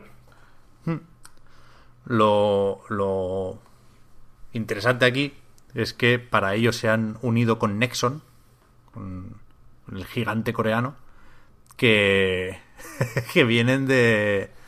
Bueno, tienen muchísimos éxitos, ¿eh? pero su, su trato más recordado con un occidental fue con, con el Cliffy, con Bosky, Sí, sí. y salió como salió. Bueno, Para alguien que- ya dijo ¿Cómo, los cómo se comentarios No sale el nombre, tío. ¿Low Breakers era? No breakers, sí. Ya se te ha olvidado, tío, joder. Es que me sale ya el siguiente, el Radical Heights. Yo, yo me. En los comentarios en ahí decían que Patrick Soderlund podía ser el Sliffy B sueco. Sí, sí, sí. No, no creo, ya veremos. ¿No? Lo veo un poco menos cabeza loca este hombre. Además, mm, el, el estudio lo ha fundado también con Johan Anderson, que es un tío que estaba en, en un- una división que era, creo, hace como un año, que es SIGT, se- que son las siglas de Search for Extraordinary Experiences Division. Que si a otro te parece grandilocuente esto ya para cagarse un poco Claro, encima. bueno. Sí. Es que aquí a lo mejor Nexon está pagando algún Google Drive que tenga el Soderlund con, con Claro, datos claro. De, de los sobres del FIFA, ¿eh? Hostia. Hombre, joder. Cuánta maldad. No, pero es verdad, aquí lo que interesa es la experiencia de este tío. Sí, sí, tanto. Son 12 años en DICE, ¿no? Claro. Y además era como el representante de, ¿no? de la parte sueca de, de, de, de EA en, en EA, ¿no? Digamos, en Bueno, y acabó siendo, no recuerdo el cargo exactamente, pero era básicamente Jefe responsable máximo de todos los estudios. O sea, Sí, sí. es la persona que más cobró en EA el año pasado, ¿eh? Sí, sí, sí, sí. sí. O sea, cuidado. El finiquito quedan 38 millones, ¿se recordar? Una cosa Creo, creo- no era el finiquito, era como el bonus de Sí. no sé qué. Pero, pero sí, sí, un pastizal es- escandaloso, vaya. Sí, sí. Por eso. Por eso, por eso. Y nada, muy bien. eh, esto fue hace... ¿Dejó la compañía cuando hace? Tres meses o cuatro, ¿no? Sí, en agosto. incluso, por ahí. Sí. por ahí. Y dijo que se iba a quedar tres meses más para lo típico, ¿no? Para hacer la transición más suave. Para sacar los documentos, hombre, te diré. Esto es como lo del Oculus. sí, sí. Para, para llenar el Como disco duro, calma, es ¿no? que- Sí, sí. Te diré. Está con los pendrives ahí volando a toda hostia, ¿eh? Hombre. Pues nada, a ver, a ver qué hacen, ¿no? Es muy interesante. Me interesa sobre todo eso, que esté metido el tío de, de Sid, ¿sabes? Que es un, Mm.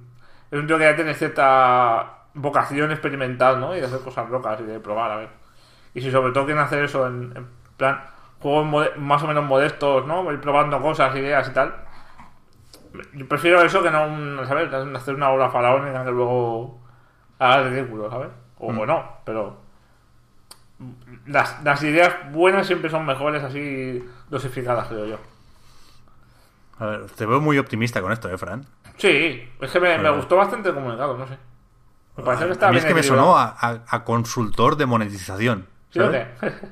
De más que hacer juegos, vamos a ver cómo sacamos más dinero de los que ya Es que tuviste, tuviste Nexon ahí y viste Corea y, y ya, ya te has cegado todo. Ya solo piensas en dinero y en, en micropagos y en móviles. Te diré.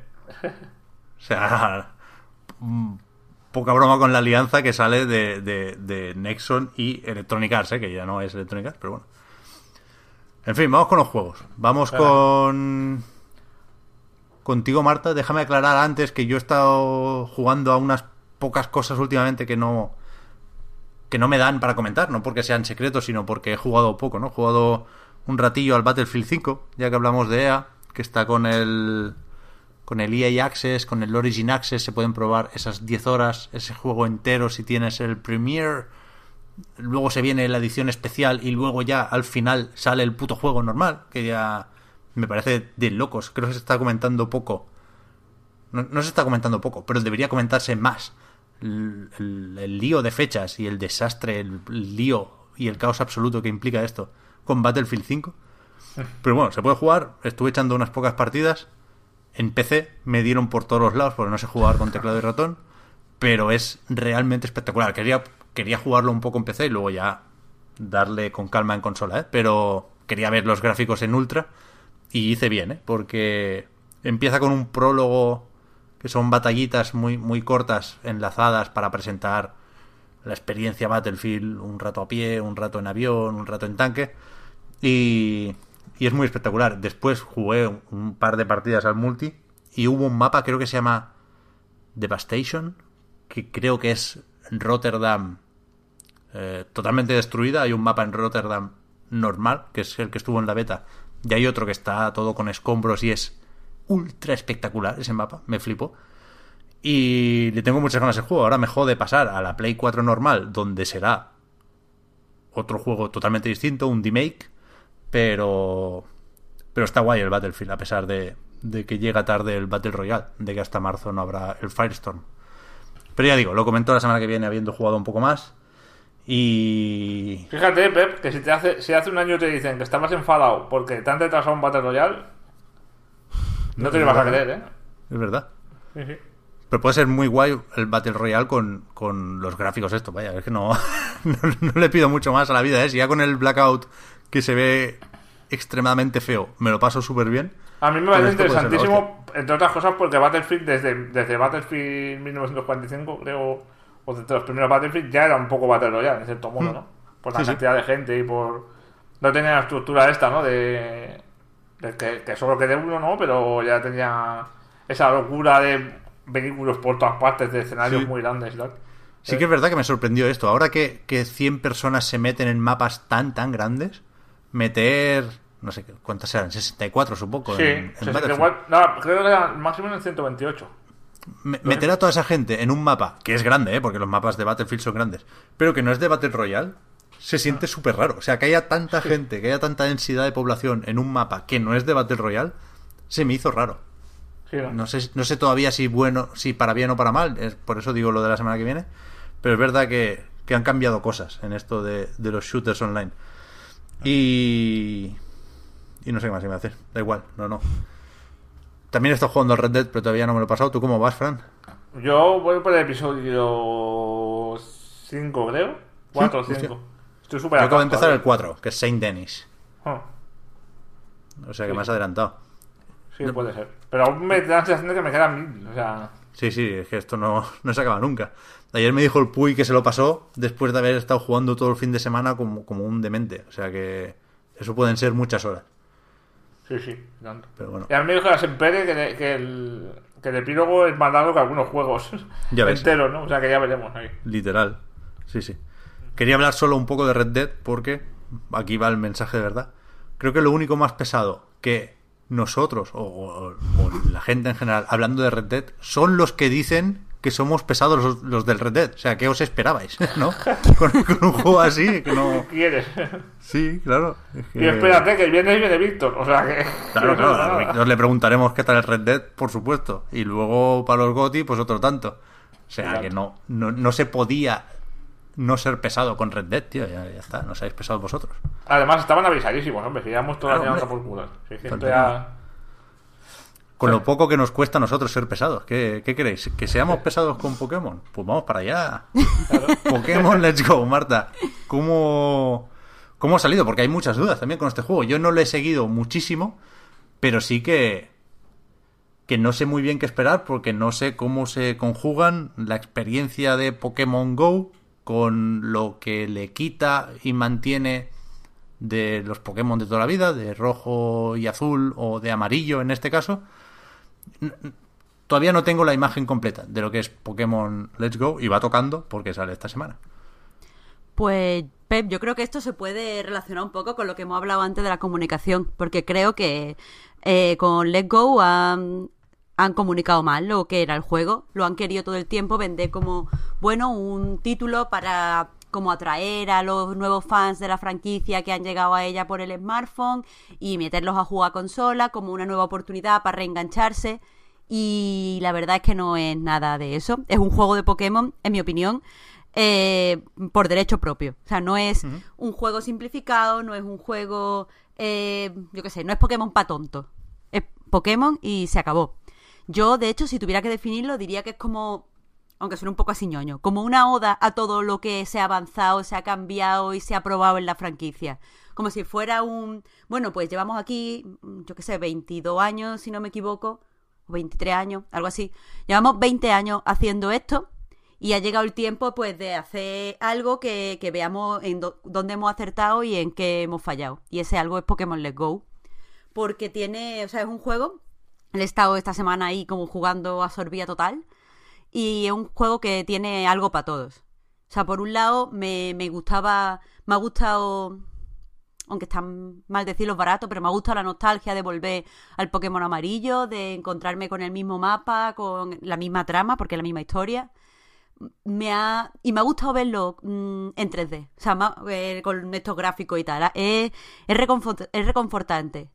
Eh, al principio, eh, cuando conoces a tu compañero Pokémon, que en mi caso es Eevee, claro, evidentemente, eh, no sé qué esperabais, eh, lo hacen, lo, lo hacen como muy emocionante, como poniéndole todo el sentimiento que faltaba en el Pokémon amarillo, que era solo un JRPG sin nada más. Aquí de repente te, te lo presentan, hay un plano de Eevee contentísimo de ser tu compañero, un contraplano del entrenador sonriente con cara de estas de aventura, hay musiquita y yo decía, hostia tío, yo esto de pequeña me lo imaginaba, pero ahora que no tengo tanta imaginación como cuando era chica, me lo están enseñando. Y me ha gustado, me ha gustado ir por, por el mapa y ver cosas que... Es que eso, yo tenía toda la sensación como, esto no es nuevo porque yo me lo he imaginado así cuando jugaba. Pero está bien que ahora me lo muestren así, porque no me gustaría verlo como el Pokémon amarillo original. Y entonces, además se ve como muy salvaje todo. Tú vas por los caminos y ves, vas viendo a los Pokémon volando, te cruza de repente un ratata así corriendo al lado tuya, después tal.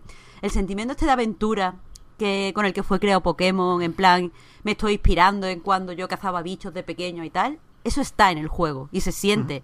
y, y la música acompaña y no sé, es muy, muy satisfactorio en ese sentido.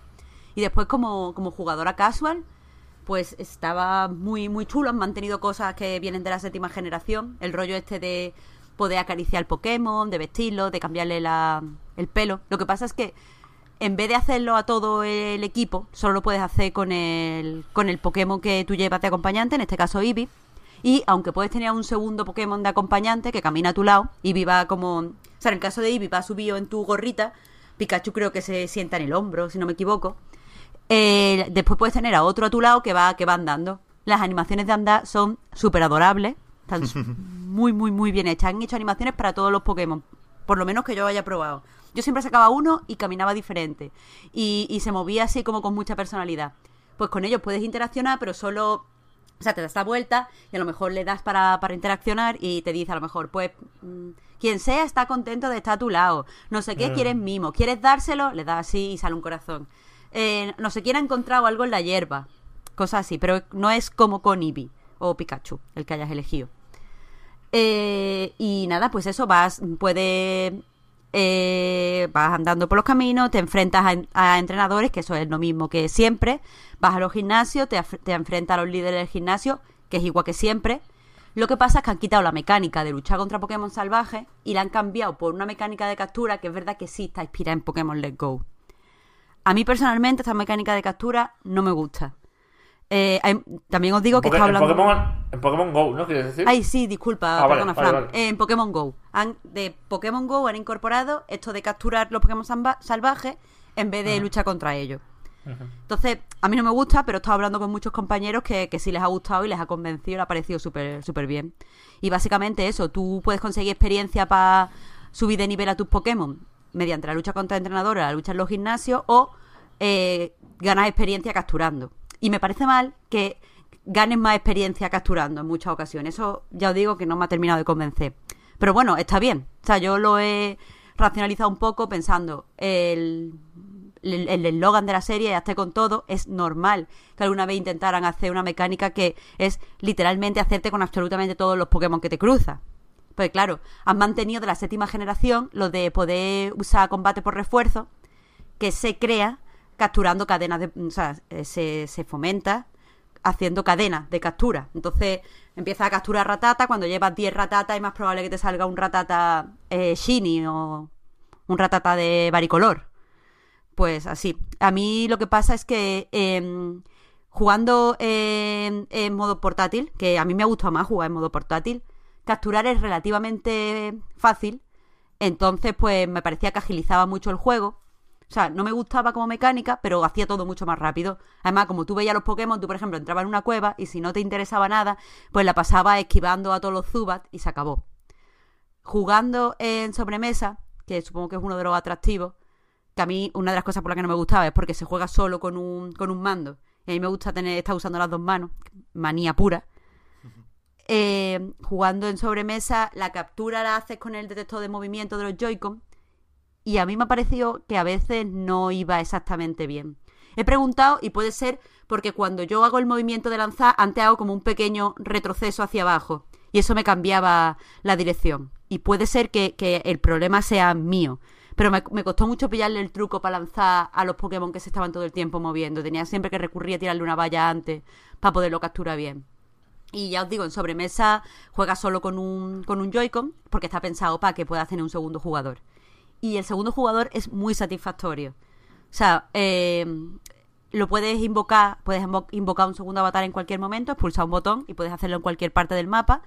De repente se incorpora este nuevo personaje y, y la, yo qué sé, yo creo que este modo es especialmente bonito cuando lo vas a jugar con un niño, porque podéis jugar juntos, capturar juntos, enseñarle a manejar todo el de este junto, o está muy guay, que es para lo que lo he usado yo, para capturar Pokémon que son muy difíciles de capturar. Entonces juegas con los dos personajes y los dos tienen intentos de, de captura. Y está bastante chulo. Pero Eh, ¿qué perdona? Marta, en, en portátil, ¿cómo se captura? Como en el móvil, con la pantalla táctil. En, la- en el portátil tú eh, puedes con el de este de movimiento, el giroscopio se llama. Tú apuntas con la pantalla, tienes que tener el Pokémon en el centro, te vas moviendo hasta que lo tienes en el centro y pulsas para lanzar la, la Pokéball. Ah, vale, vale, vale. O sea, es un rollo como el como usas el smartphone. O sea, buscas el Ah. Pokémon y lanzas. Y es muy es, es bastante sencillo. Y a mí me, me ha gustado más. A mí en portátil me ha gustado mucho más que en, en sobremesa. Aunque se veía, se ve muy, muy, muy, muy bien en la tele. Eh, aparte, eso, en, en la sobre- tele- en sobremesa, perdón. Sí, sí. en sobremesa, en- en la gestualidad es, es imprescindible. Tienes que hacer siempre con el Joy-Con o con la bola Sí, el gesto, o puedes hacerlo con, solo con los sticks o con los botones. No, no, no, hay que hacer el gesto de lanzar. Si no, o sea, tú no puedes lanzar pulsando un botón. Tienes que hacer Vale. de- para lanzar. Y esto De en hecho- opciones no se puede cambiar nada, ¿no? A nivel de accesibilidad parece un poco jodido, ¿eh? Ya. De hecho, no se puede ni jugar con el mando Pro, Fran. Se anunció No. hace poco. Joder. Un poco Y de mal, hecho, au- aún peor entonces es con, si hablamos de accesibilidad con la Pokéball Plus, que a mí no me ha gustado. O sea, Mm. aún no tiene todas las cosas activadas, por lo que me, me han mandado en los documentos para probar el juego y tal.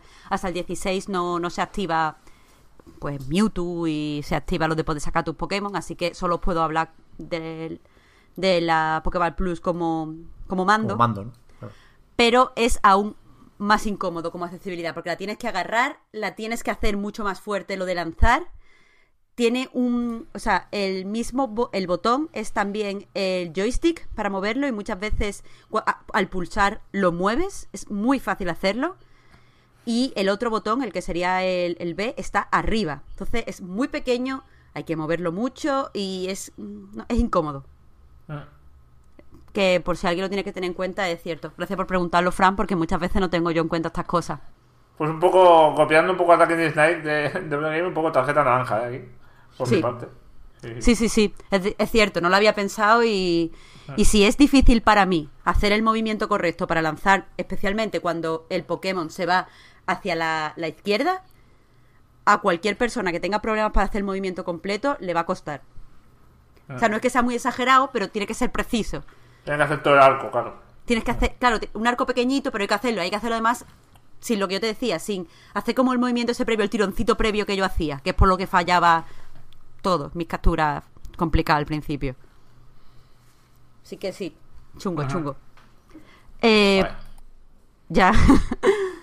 y, ojo, he perdido un poquito Bueno, te haces Fran, te puedes hacer una partida estas de.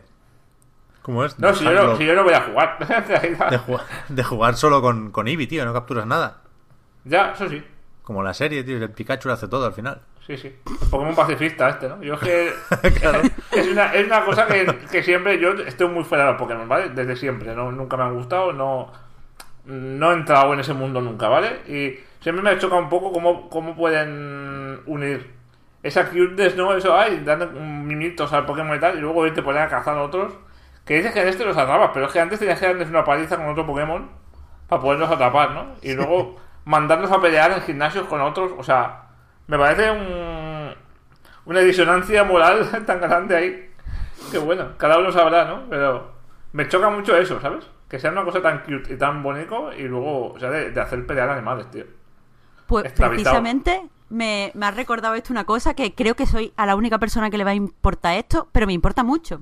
Que es que en la octava, en la séptima generación hayan introducido una especie de isla tropical. Entonces, tú capturabas tus Pokémon y en realidad no los tenías encerrados en una Pokéball, cosa que me parecía mm, mal. O sea, yo los primeros Pokémon, cuando era pequeña, jugaba solo capturando los Pokémon de mi equipo porque me daba pena tenerlos encerrados a los pobres en una, una mini jaula. Entonces, introdujeron esto porque se ve que tiene que haber muchos taraos como yo. Y iban a una, a una isla tropical y tú ibas a la isla y cultivabas bayas y jugabas con ellos y les dabas cariñines. Pues aquí la han quitado. Entonces tú capturas a lo mejor a, yo qué sé, 22 mm, Pidgeys y se los mandas al profesor Oak directamente y él te, te manda como caramelos o cositas para modificar las estadísticas de, tu, de tus Pokémon. Entonces es como, "Uf, estoy traficando aquí con los animales, ¿sabes? Ya es que ni siquiera es la ciencia, ¿sabes? Esto ya es directamente tráfico. Sí, sí. Pero, pero bueno, eh, da mucha oportunidad de, de, de modificar al Pokémon, de, o sea, eso a los pros pues le interesa mucho. Me estaba comentando un compañero que ha sido jugador profesional que, que está vuelta a los 151 Pokémon originales. Con todas estas posibilidades, aunque hayan, aunque hayan quitado lo de poder criarlo, lo de la crianza, la posibilidad de poder modificar tanto la estadística era como muy, muy, muy interesante para la gente que juega competitivo. Así que yo no lo he, o sea, yo he peleado un par de veces, pero no nunca he sido pro gamer de Pokémon.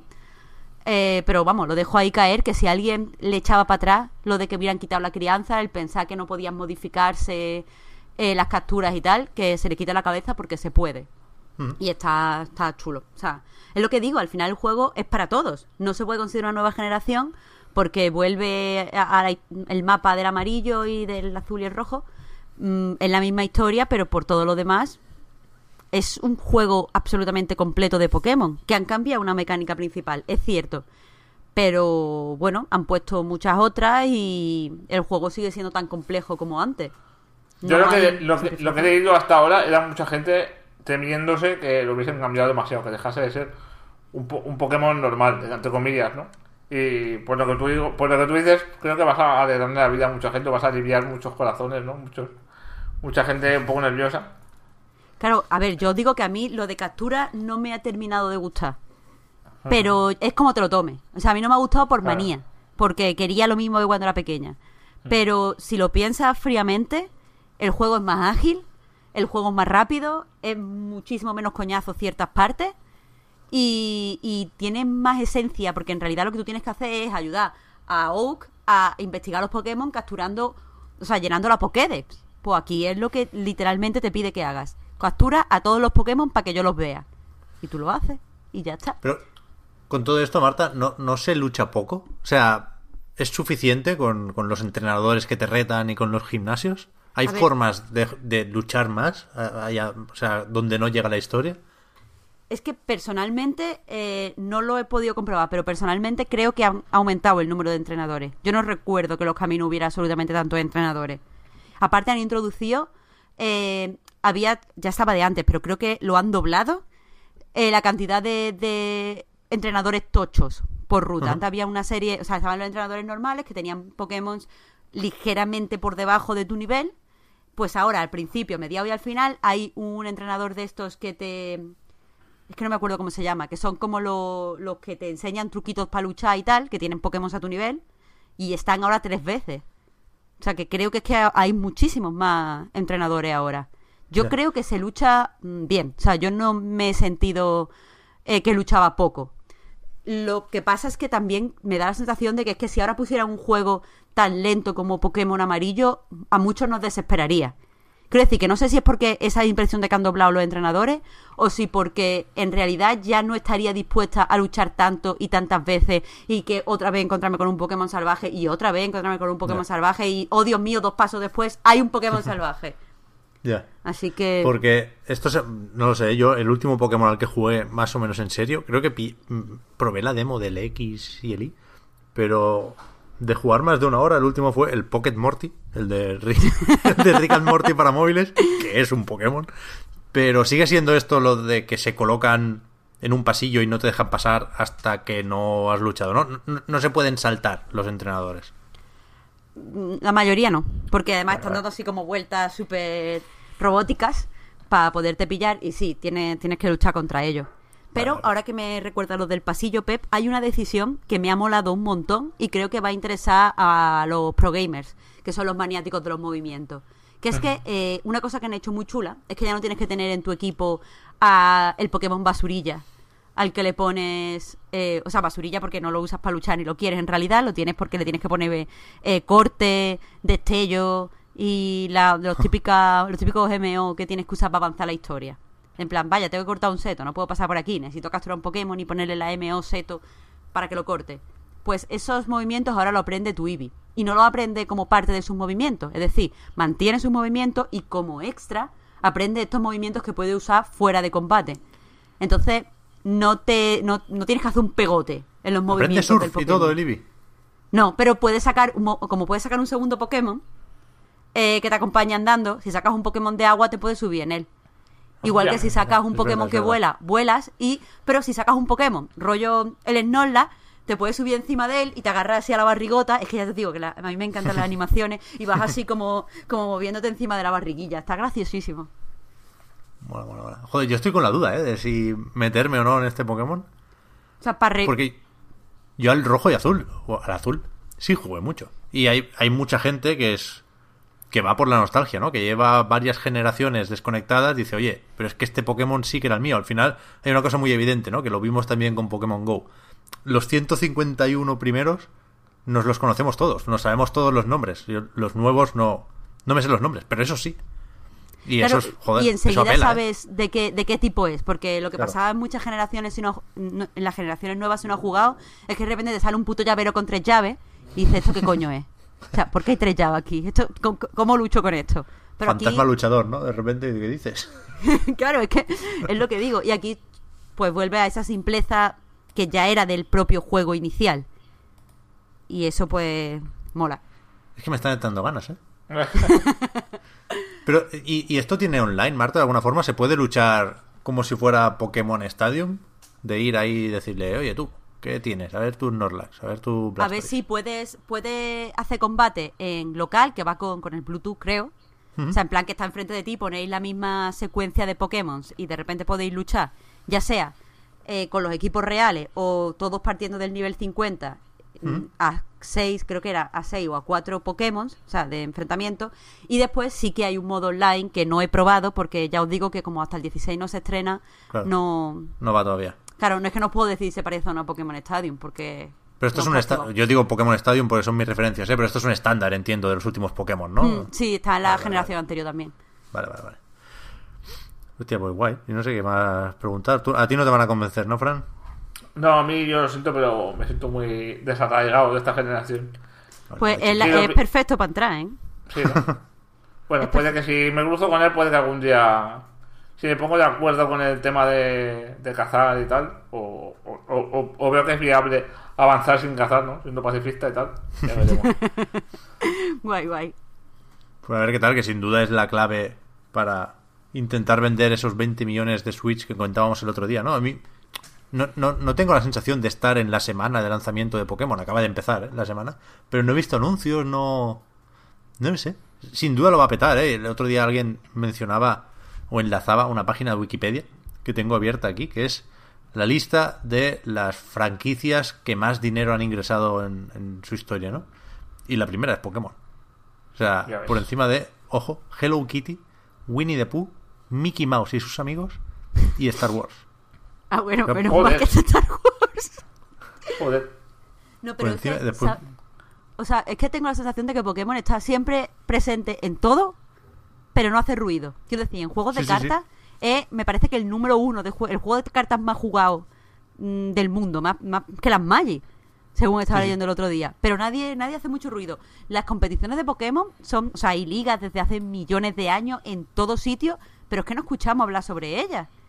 Es como que están tan omnipresentes, pero silenciosos. Joder, en Pokémon Go ha habido un repunte que nadie ha comentado del todo, ¿no? Pero sí que ves más gente a la calle últimamente. Yo creo que a algunos les da vergüenza admitir que siguen enganchados al Pokémon Go, pero nunca se fue, realmente. Es verdad. Que eso no, la gente eh, está tan interiorizado muchas veces que yo creo que hay, mm, especialmente gente de otra generación, que no lo considera un videojuego. Yo lo dije el otro día, creo que hay eh, señores, mm, abuelos, en el parque de abajo de mi casa que se reúnen para cazar Pokémon con el smartphone, que probablemente tengan llamar el WhatsApp y el Pokémon Go en el móvil. Madre mía. Y tú a lo mejor es de estas personas que le dices, pero tú juegas videojuegos y te dices, yo, yo que voy a jugar, no sé qué. Y ahí están. Sí, sí, sí. Pues bien, me quedo con eso, ¿no? De que no. De que a lo mejor no es un juego que se pueda saltar tanto fan de Pokémon como se llegó a pensar en algún momento, ¿no? A pesar de que Nintendo hizo bien eso, dijo, "Bueno, mira, vamos a hacer el Let's Go, pero tranquilos que el año que viene, lo que decíamos que no ha hecho Blizzard, ¿no? El año que viene hay Pokémon normal, el que viene después del Sol y Luna, no te preocupes, pero este año hacemos esto. Y creo que, que hay mucha gente que en cierto momento pensó que se lo saltaría y que al final va a decir, no, no, me voy aquí con mi Pikachu con mi Eevee y a ver qué pasa. A ver, es que ningún fan se lo debería saltar, porque es que ya os digo que funciona totalmente como una como un- una recopilación de todo lo que ha cambiado la saga. Si tú tienes un buen recuerdo del amarillo, o del rojo, o del azul, y, y juegas al Let's Go, estás todo el rato comparando, mira, esto era así, pero es que mira todo lo que hemos cambiado en estos años. Esto era así, pero esto ya no se puede hacer porque tal. Y es muy chulo, es una experiencia interesante. Sí, sí. Me gustó mucho lo que decías, Marta, al principio de que hayan hecho lo que te imaginabas en tu cabeza, ¿no? Del remake de tus recuerdos casi. Sí, sí, sí. Eso funciona muy bien. Pero, ¿Y de gráficos te parece suficiente? ¿No, no es un poco simplón, un poco... ¿No le pides me- más a Switch? A mí me parece que está bien, pero sí es verdad que te, te confieso que en cierta cueva, es que no sé hasta qué punto puedo revelar cosas exactas de la trama. Eh, en Ya, cierta... Esto es muy de Nintendo, ¿eh? Que esto es verdad Ya. que eh, embarga información de juegos que ya han salido. Cuando se hizo el análisis de Bayonetta 2 no se podía explicar el final, el de Switch, a pesar de que había salido ya un Wii U. Bueno, yo hay tres personajes de los que no puedo hablar. Con eso lo digo todo. Y bueno, el caso es que en cierta cueva, que no estoy segura de si puedo nombrar o no, empecé a hacer cadenas de Onix, porque me, me apetecía en ese momento. Me encontré tres o cuatro y quería uno varicolor y estaba ahí intentando todas las cosas. Y de repente se me llenó eso de Onix, que son enormes, porque claro, se ve mucho el tamaño de los Pokémon en este juego. Claro. Y de repente me petó todo y no podía andar. O sea, iba. Y encima intentaba andar y me daba con otro puto Onix. Estaba hasta los puñederos cojones ya. O sea, me ha pasado. Me ha pasado, pero no sé. eh, por lo demás es que me ha parecido. Hay cositas que he visto que hay mucho detalle. Ya os digo, me parece que cada Pokémon se mueve con la personalidad que tendría que tener ese Pokémon. O sea, anda con el Snorlax va así como un lentorro, un, pacho, un pachorote a tu lado. Y Pikachu, por ejemplo, anda así como una ratilla muy graciosa. No sé, eso me ha convencido tanto que quizás, bueno, es simple, pero es que a mí me gusta. Me parece adecuado, quizás. Ya, ya, ya. Joder, ahora has dicho el Onix y yo quiero ver a Brock, realmente, ¿eh? al final sí me lo voy a comprar. Ya, ya, ya lo he decidido. Oye, los gimnasios al principio pensaba, tío, qué fáciles son con lo, peque- con lo, con lo difíciles que yo lo recuerdo. La han cambiado y no la han cambiado, tío. Y de repente fue como, wow, he crecido como jugadora. Fue, fue raro. O sea, qué fácil son estos puzzles. Pues bien, bien, ya iremos viendo también. Otra vez, le tendremos que preguntar a Víctor. Joder, es que va a ser. La semana que viene podría hacerlo él solo, ¿eh? Le preparamos unas preguntas y, que, y que- que vaya haciendo informe de situación. Fran, hablamos un poco del The Quiet Man. Hay que hacerlo. Yo, Sí, yo lo necesito, ¿eh? Yo lo necesito. vale, vale. Yo también, yo también. Vale, como me gusta la, la- el gore y la mala leche y la sangre, ¿eh? Joder, tiene, No, lo miré a ayer. ver, ¿eh? Fran, te ha Tiene- quedado tan bien el análisis que lo tienes que comentar. Sí, joder. Tiene un 32 en Metacritic, ¿eh? Un 30. Ah, mira, pues yo le puse un 3 y le puse un 3 porque no sabía qué, qué nota ponerle. No sabía. ¿Sabes? Entre el 0 y el 4, ¿qué nota le pones aquí, no? Ya, ¿Cómo, mi- cómo mides un fracaso tan coordinado, no? Bueno, al final un 3, yo qué sé. Pero bueno. Eh, ¿Por dónde empiezo? Bueno, este nos lo presentaron en un E3, creo recordar, ¿no? En el pasado Sí. E3. Con cierto a. No diré que bombo, pero bueno, joder, tenía su peso, ¿no? Tenía un trailer propio ahí, ¿no? No, no, no formaba para tener un carrusel de estos de juegos rápidos y tal, sino que era tenía un trailer muy intrigante, ¿no? Con esta mm, esto que hace, es un juego que, que es la mayor parte es en imagen real y luego hay, hay partes de exploración de combate que son eh, in-game, digamos, con un motor de juego. eh, y el trailer era intrigante, ¿no? Pues sobre todo porque el tema de la lucha, yo siempre pensé en referentes como, por ser Square Enix, por eh, referentes como Sleeping Dogs, ¿no?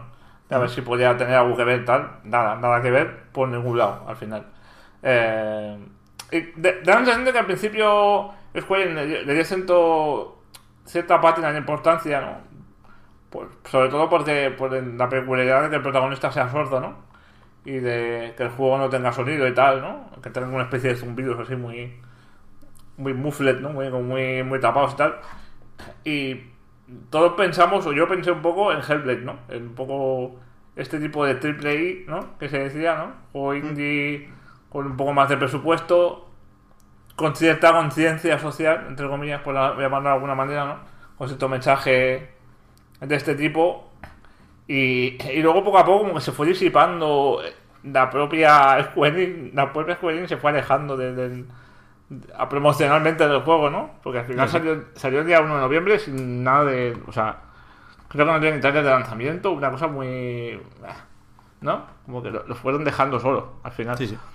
¿Por qué lo fueron dejando solo? Pues me temo que porque, porque lo vieron como era, vamos. Es un, es un juego muy malo. Es un juego muy, muy, muy malo. O sea, es malo en muchos sentidos, en, en muchas cosas a la vez. Desde el, misma, desde el mismo planteamiento en la pizarra de Storyboard está todo mal. Es decir, Ya ves. para empezar, Es que un- ¿No, no te has parado, Fran? Eh, que, que- que a mí me parece lo gordo cuando has dicho que es sobre todo eh, en imagen real. O sea, que hay más cinemáticas que juego literalmente aquí, ¿no? Mucha más, mucha más. Sí, sí. A ver, es un juego de, de menos de tres horas. Es como una película larga al final. Y las cinemáticas, mm, a nivel de interpretativo y tal, es una cosa también demencial de malas, ¿eh? O sea, Sí, sí, sí. ni siquiera me ahí porque eso no, no entraría en videojuegos, ¿no? Entre comillas. Pero, pero están muy bien actuadas, está todo... Hay una serie de pandilleros como latinoamericanos que dicen cosas muy raras estos datos. Hay unos grafitis en la primera, en el primer combate, no sé si habéis visto esto, lo habrá hecho meme ya a estas alturas, ¿no? Sí, sí. En las paredes del salón de la casa que están ocupando, que está llena de graffiti, hay cosas como me da grima. Me da grima es lo mejor. Me da- hay una que me parece que pone ¿Cómo era? No sé qué bacalao. Te conozco a calado aunque venga disfrazado. Sí. Sí, sí. Alguien ha, ha sentido el impulso de pintar eso en la pared. Eso es eh, como el environmental de storytelling, Fran. Sí, ya ves. ya ves. Eh, y nada, eh, es que no sé ni por, ni por dónde seguir, porque para mí lo más desastroso es el planteamiento. Ya no es que Claro, es que es eso.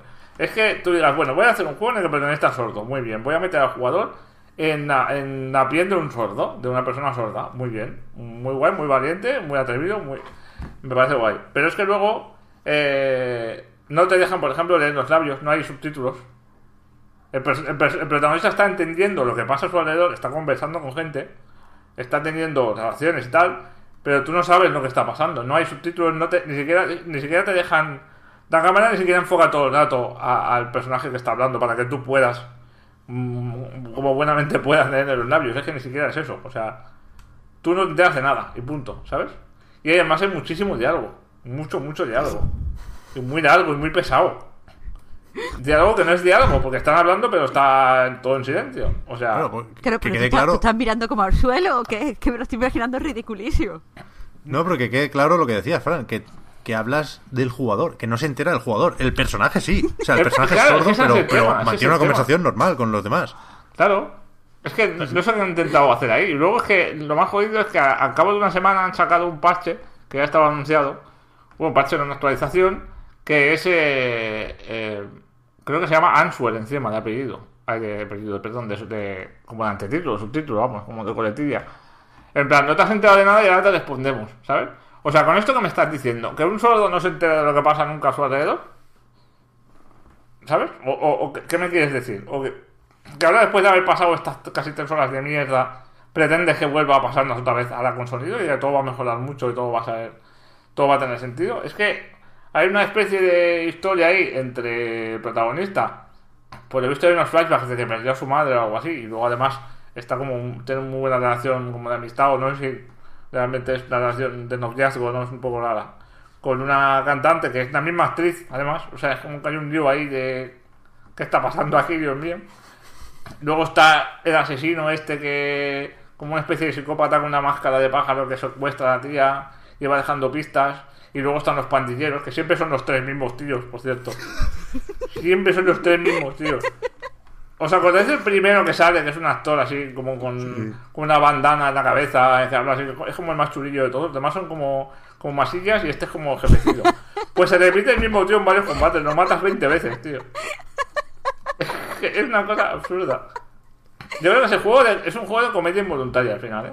Porque luego, dijera, bueno, es que, es que al menos los combates se pueden aprovechar, ¿no? A lo mejor a lo mejor tiene algo de, de gracia, ¿no? No, los combates son una mierda. El sistema de combate es una porquería. Eh, es súper fácil arrinconar a un enemigo contra una pared y darle hostias hasta que se canse y se cae, ¿sabes? O sea, eh, el tema de las animaciones, no sé si habéis visto algún vídeo, pero es demencial. Parece que faltan animaciones entre... O sea, tú puedes tener a un tío a las rodillas en el suelo, darle un puñetazo ¡pum! y de golpe está de pie otra vez. Sin que haya una transición, digamos, entre un movimiento y otro, ¿no? El personaje lo giras y ¿sabes esto que pasaba con los juegos antiguos? Que le daban la vuelta a un personaje y, y simplemente se materializaba en- mirando hacia otro lado. No, no, no había no había un giro ni había una transición ahí, nada. Pues aquí igual. Es todo, todo mal, todo mal. Una cosa tras otra. Eh, es repetitivo, el ritmo... Es que claro, ¿cómo vas a valorar un juego en el que se habla mucho pero no oyes nada? Ni, ni sabes lo que está pasando. Ese es el problema. Que ni siquiera el juego tiene ningún interés en comunicarte lo que está pasando. Es como te, te, pone ahí con una limitación que ni siquiera es mm, realista, ¿no? Porque al fin y al cabo, una persona con una persona discapacitada auditiva, pues eh, entiende lo que está pasando en su vida normalmente, está integrada en la sociedad, normal, sabe, tiene otras herramientas para, para saber lo que pasa, ¿no? No, no es, no se trata de privarte de todo, ¿no? De una parte de la realidad y ya está. Y decirte, mira, esto es lo que siente un sordo. No, pues no, porque además el personaje es lo que digo, ¿no? Que reacciona a lo que sucede y entiende su propia historia. Nosotros no. Entonces, mm, es un fracaso a todos niveles. Eh, desde esto que digo, desde el nuevo planteamiento hasta la ejecución, no hay nada que esté bien. No hay nada ni mínimamente aceptable. Incluso a nivel de, de promoción, lo que decíamos, ¿no? Ni siquiera ahí ha habido un poco de solidez o de, ¿no? o de congruencia, ¿no? Ha sido todo como. Como que han intentado posicionarse de una manera en plan.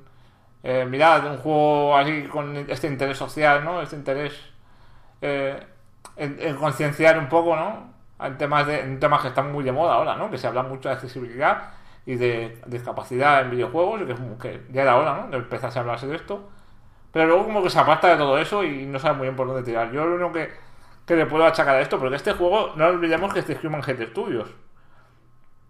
No es de cuatro matados han contratado por ahí. Porque sí, esta gente, en teoría, esta gente lleva 21 años trabajando y son los que hicieron el Prey, el primer Prey. Que es un juego bastante recordado y tienen un montón de juegos de, de rol de mesa y de libros y tal. O sea, es una empresa consolera. Entonces, mm, a lo mejor no quedaría ni el tato de los que estaban al principio, ¿no? Pero lo único que me explico, lo único que, me, que, puedo especular aquí es que creo que había algún problema con, con los tiempos de desarrollo. Había una deadline mal puesta, había un problema en el desarrollo y han dejado el juego a medio hacer. No sé, porque hay, cosas difíciles de explicar. Porque es, si muy raro, es muy si lo haces, es que no es solo que sea malo, es que es raro. Ese es el tema. Sí, sí, lo de sacar el, audio una semana después, ¿cómo me lo explicas eso? ¿Sabes? ¿Cómo.? ¿No? No, no, bueno, es, de alguna forma había que hacer que el juego durara más y es jugarlo dos veces, aunque nadie va a querer hacerlo. Es que ese es el, tema. La poca gente que pudiera estar interesada en el juego ya lo ha jugado. Porque son dos horas y media. ¿Tú crees que esa gente que está asqueada de lo que acaba de probar va a decir, bueno, pues a lo mejor con el audio este, este juego es el GOTY, ¿sabes? No, creo, ¿no? A mí lo que más raro me parece es que alguien como Square Enix, que, que tomará decisiones mejores o peores, ya decía antes, pero yo que sé, ve y oye, eh, haya puesto dinero aquí, se haya animado a editar esto. Sí. ¿No? Eh, Hay Un experimento de, los varios escenarios posibles, porque a veces las editoras encargan juegos a los desarrolladores, a veces un estudio tiene un proyecto y lo vende, lo, pasea para ver qué editora se lo queda, no sabemos qué pasa aquí. Pero el único escenario que me encaja un poco es el que alguien haya dicho, hostia, ¿habéis visto esto de la fotogrametría? Ahora podemos hacer que, no haya barreras entre la imagen real y el videojuego, ¿no? Vamos a hacer un juego de eso. Oye, pero es que no tenemos dinero. Bueno, pues vamos a hacerlo pequeñito y a ver, alguien lo querrá. Y... De imagen real, ¿no? Que más, hace más rápido, menos tiempo, más barato. Y, y, y, con una foto te pueden engañar, ¿no? Porque es verdad que al final tienen que haber escaneado aquí la chaqueta del muchacho y se ve más o menos bien. Pero a la que se, empieza a mover la cosa dices, uy, uy, uy, uy, uy, uy, uy, todo lo que no es fotogrametría ya, ya empieza a bailar, ¿no? Todo, todo. Y luego además lo peor es que si... Lo peor es que además el, juego tiene un tono como de... Grandilocuente, como de darse importancia, como de, ser muy serio y de ser muy importante, ¿sabes? O sea... Que es que aún es peor, ¿no? Porque hay un juego que dice, joder, es tan malo que lo jugaría ya por simpatía, ¿no? Joder. Mm. De por ver locuras, ¿no? De gente saltando por sitios. No, hay una, hay una escena que se ha hecho famosa ya, creo que también hay un GIF por ahí, Sí. Que tiene que pasar por, por detrás de.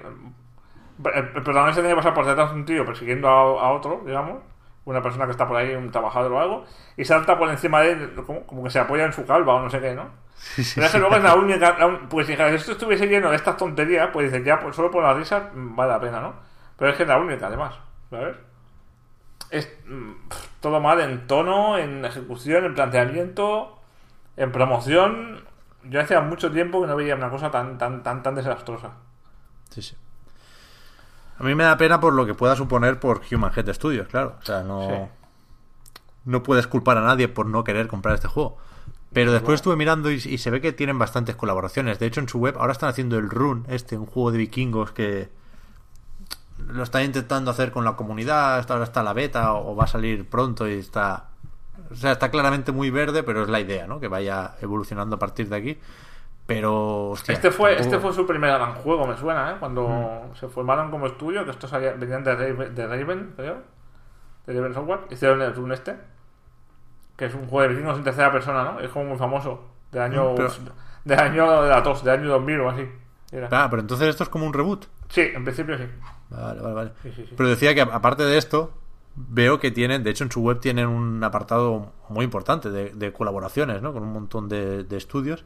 Y vi que últimamente estaban trabajando mucho con Activision en el Call of Duty Online, en el Call of Duty de China. Así que supongo que por ahí se pueden mantener. Pero desde luego esto es un proyecto que, que te condena como estudio, porque quien... ¿No? Si, si, como decía Frank, querían hacer la senda del Hellblade, que también es, es algo que puede tener sentido para estudios de cierto tamaño. Después de esto nadie va a querer darles dinero, evidentemente. Ese camino se ha cortado ya. Sí, sí, desde luego. Al menos para ellos. A mí me da mucha pena en el sentido de que, joder, podría haber sido una cosa guay eh, a, a nivel de lo mío, ¿no? A nivel de accesibilidad y de, o de, de concienciación de las discapacidades y tal, ¿no? Y de Claro. introducir personajes discapacitados en videojuegos siempre está bien, joder, siempre es una cosa que, que hay que contribuir, que hay que, que hay que promover, ¿no? Y que sea Claro, tan, que tan, tan, tan desastroso. Precisamente por eso debería ser un juego que le importara a alguien, ¿no? Que, Claro. que- que fuera de autor en, en cierto modo, ¿no? Yo qué sé, el típico mm, señor o señora que tiene un hijo sordo y dice, coño, pues quiero hablar de eso en mi trabajo. Claro. Debería ser un es un poco de fandom, ¿no? Alrededor del personaje. Coño, mira, hay un personaje, un superhéroe, un héroe que es sordo, que mola mucho, y que es muy estiloso y tal, pero no. No ha salido por ahí la cosa, realmente. En fin, Una pena. no. Ya. A ver si lo pillo por ahí de alguna forma, aunque sea para. Por los loles, que también mal pedí- hacer bromas con esto, ¿no? Pero es que al final es para lo que ha quedado. Yo, esto es un poco behind the scenes, pero pedí el código y no me lo mandaron. Lo tuve que comprar, o sea que. que Bueno, por- pues- eh, igual también sabían a lo que venían, ¿eh? Sí, sí, desde luego. No, no, con lo de lanzarlo a los leones tres días después del Red Dead. Lo, lo dijeron todo, ¿no? No te digo nada y te lo digo todo. Sí, sí. Amigas, amigos, nos vamos, no vamos a hacer preguntitas. Le damos, el- ya digo, me gusta mucho la idea de que el próximo día esté solo Víctor. O sea, que nosotros estemos también en el Skype, pero no hablemos. Que tenga que hablar, que, tenga que hablar solo él. Y claro, es que con las preguntitas, con, con todo lo que hay.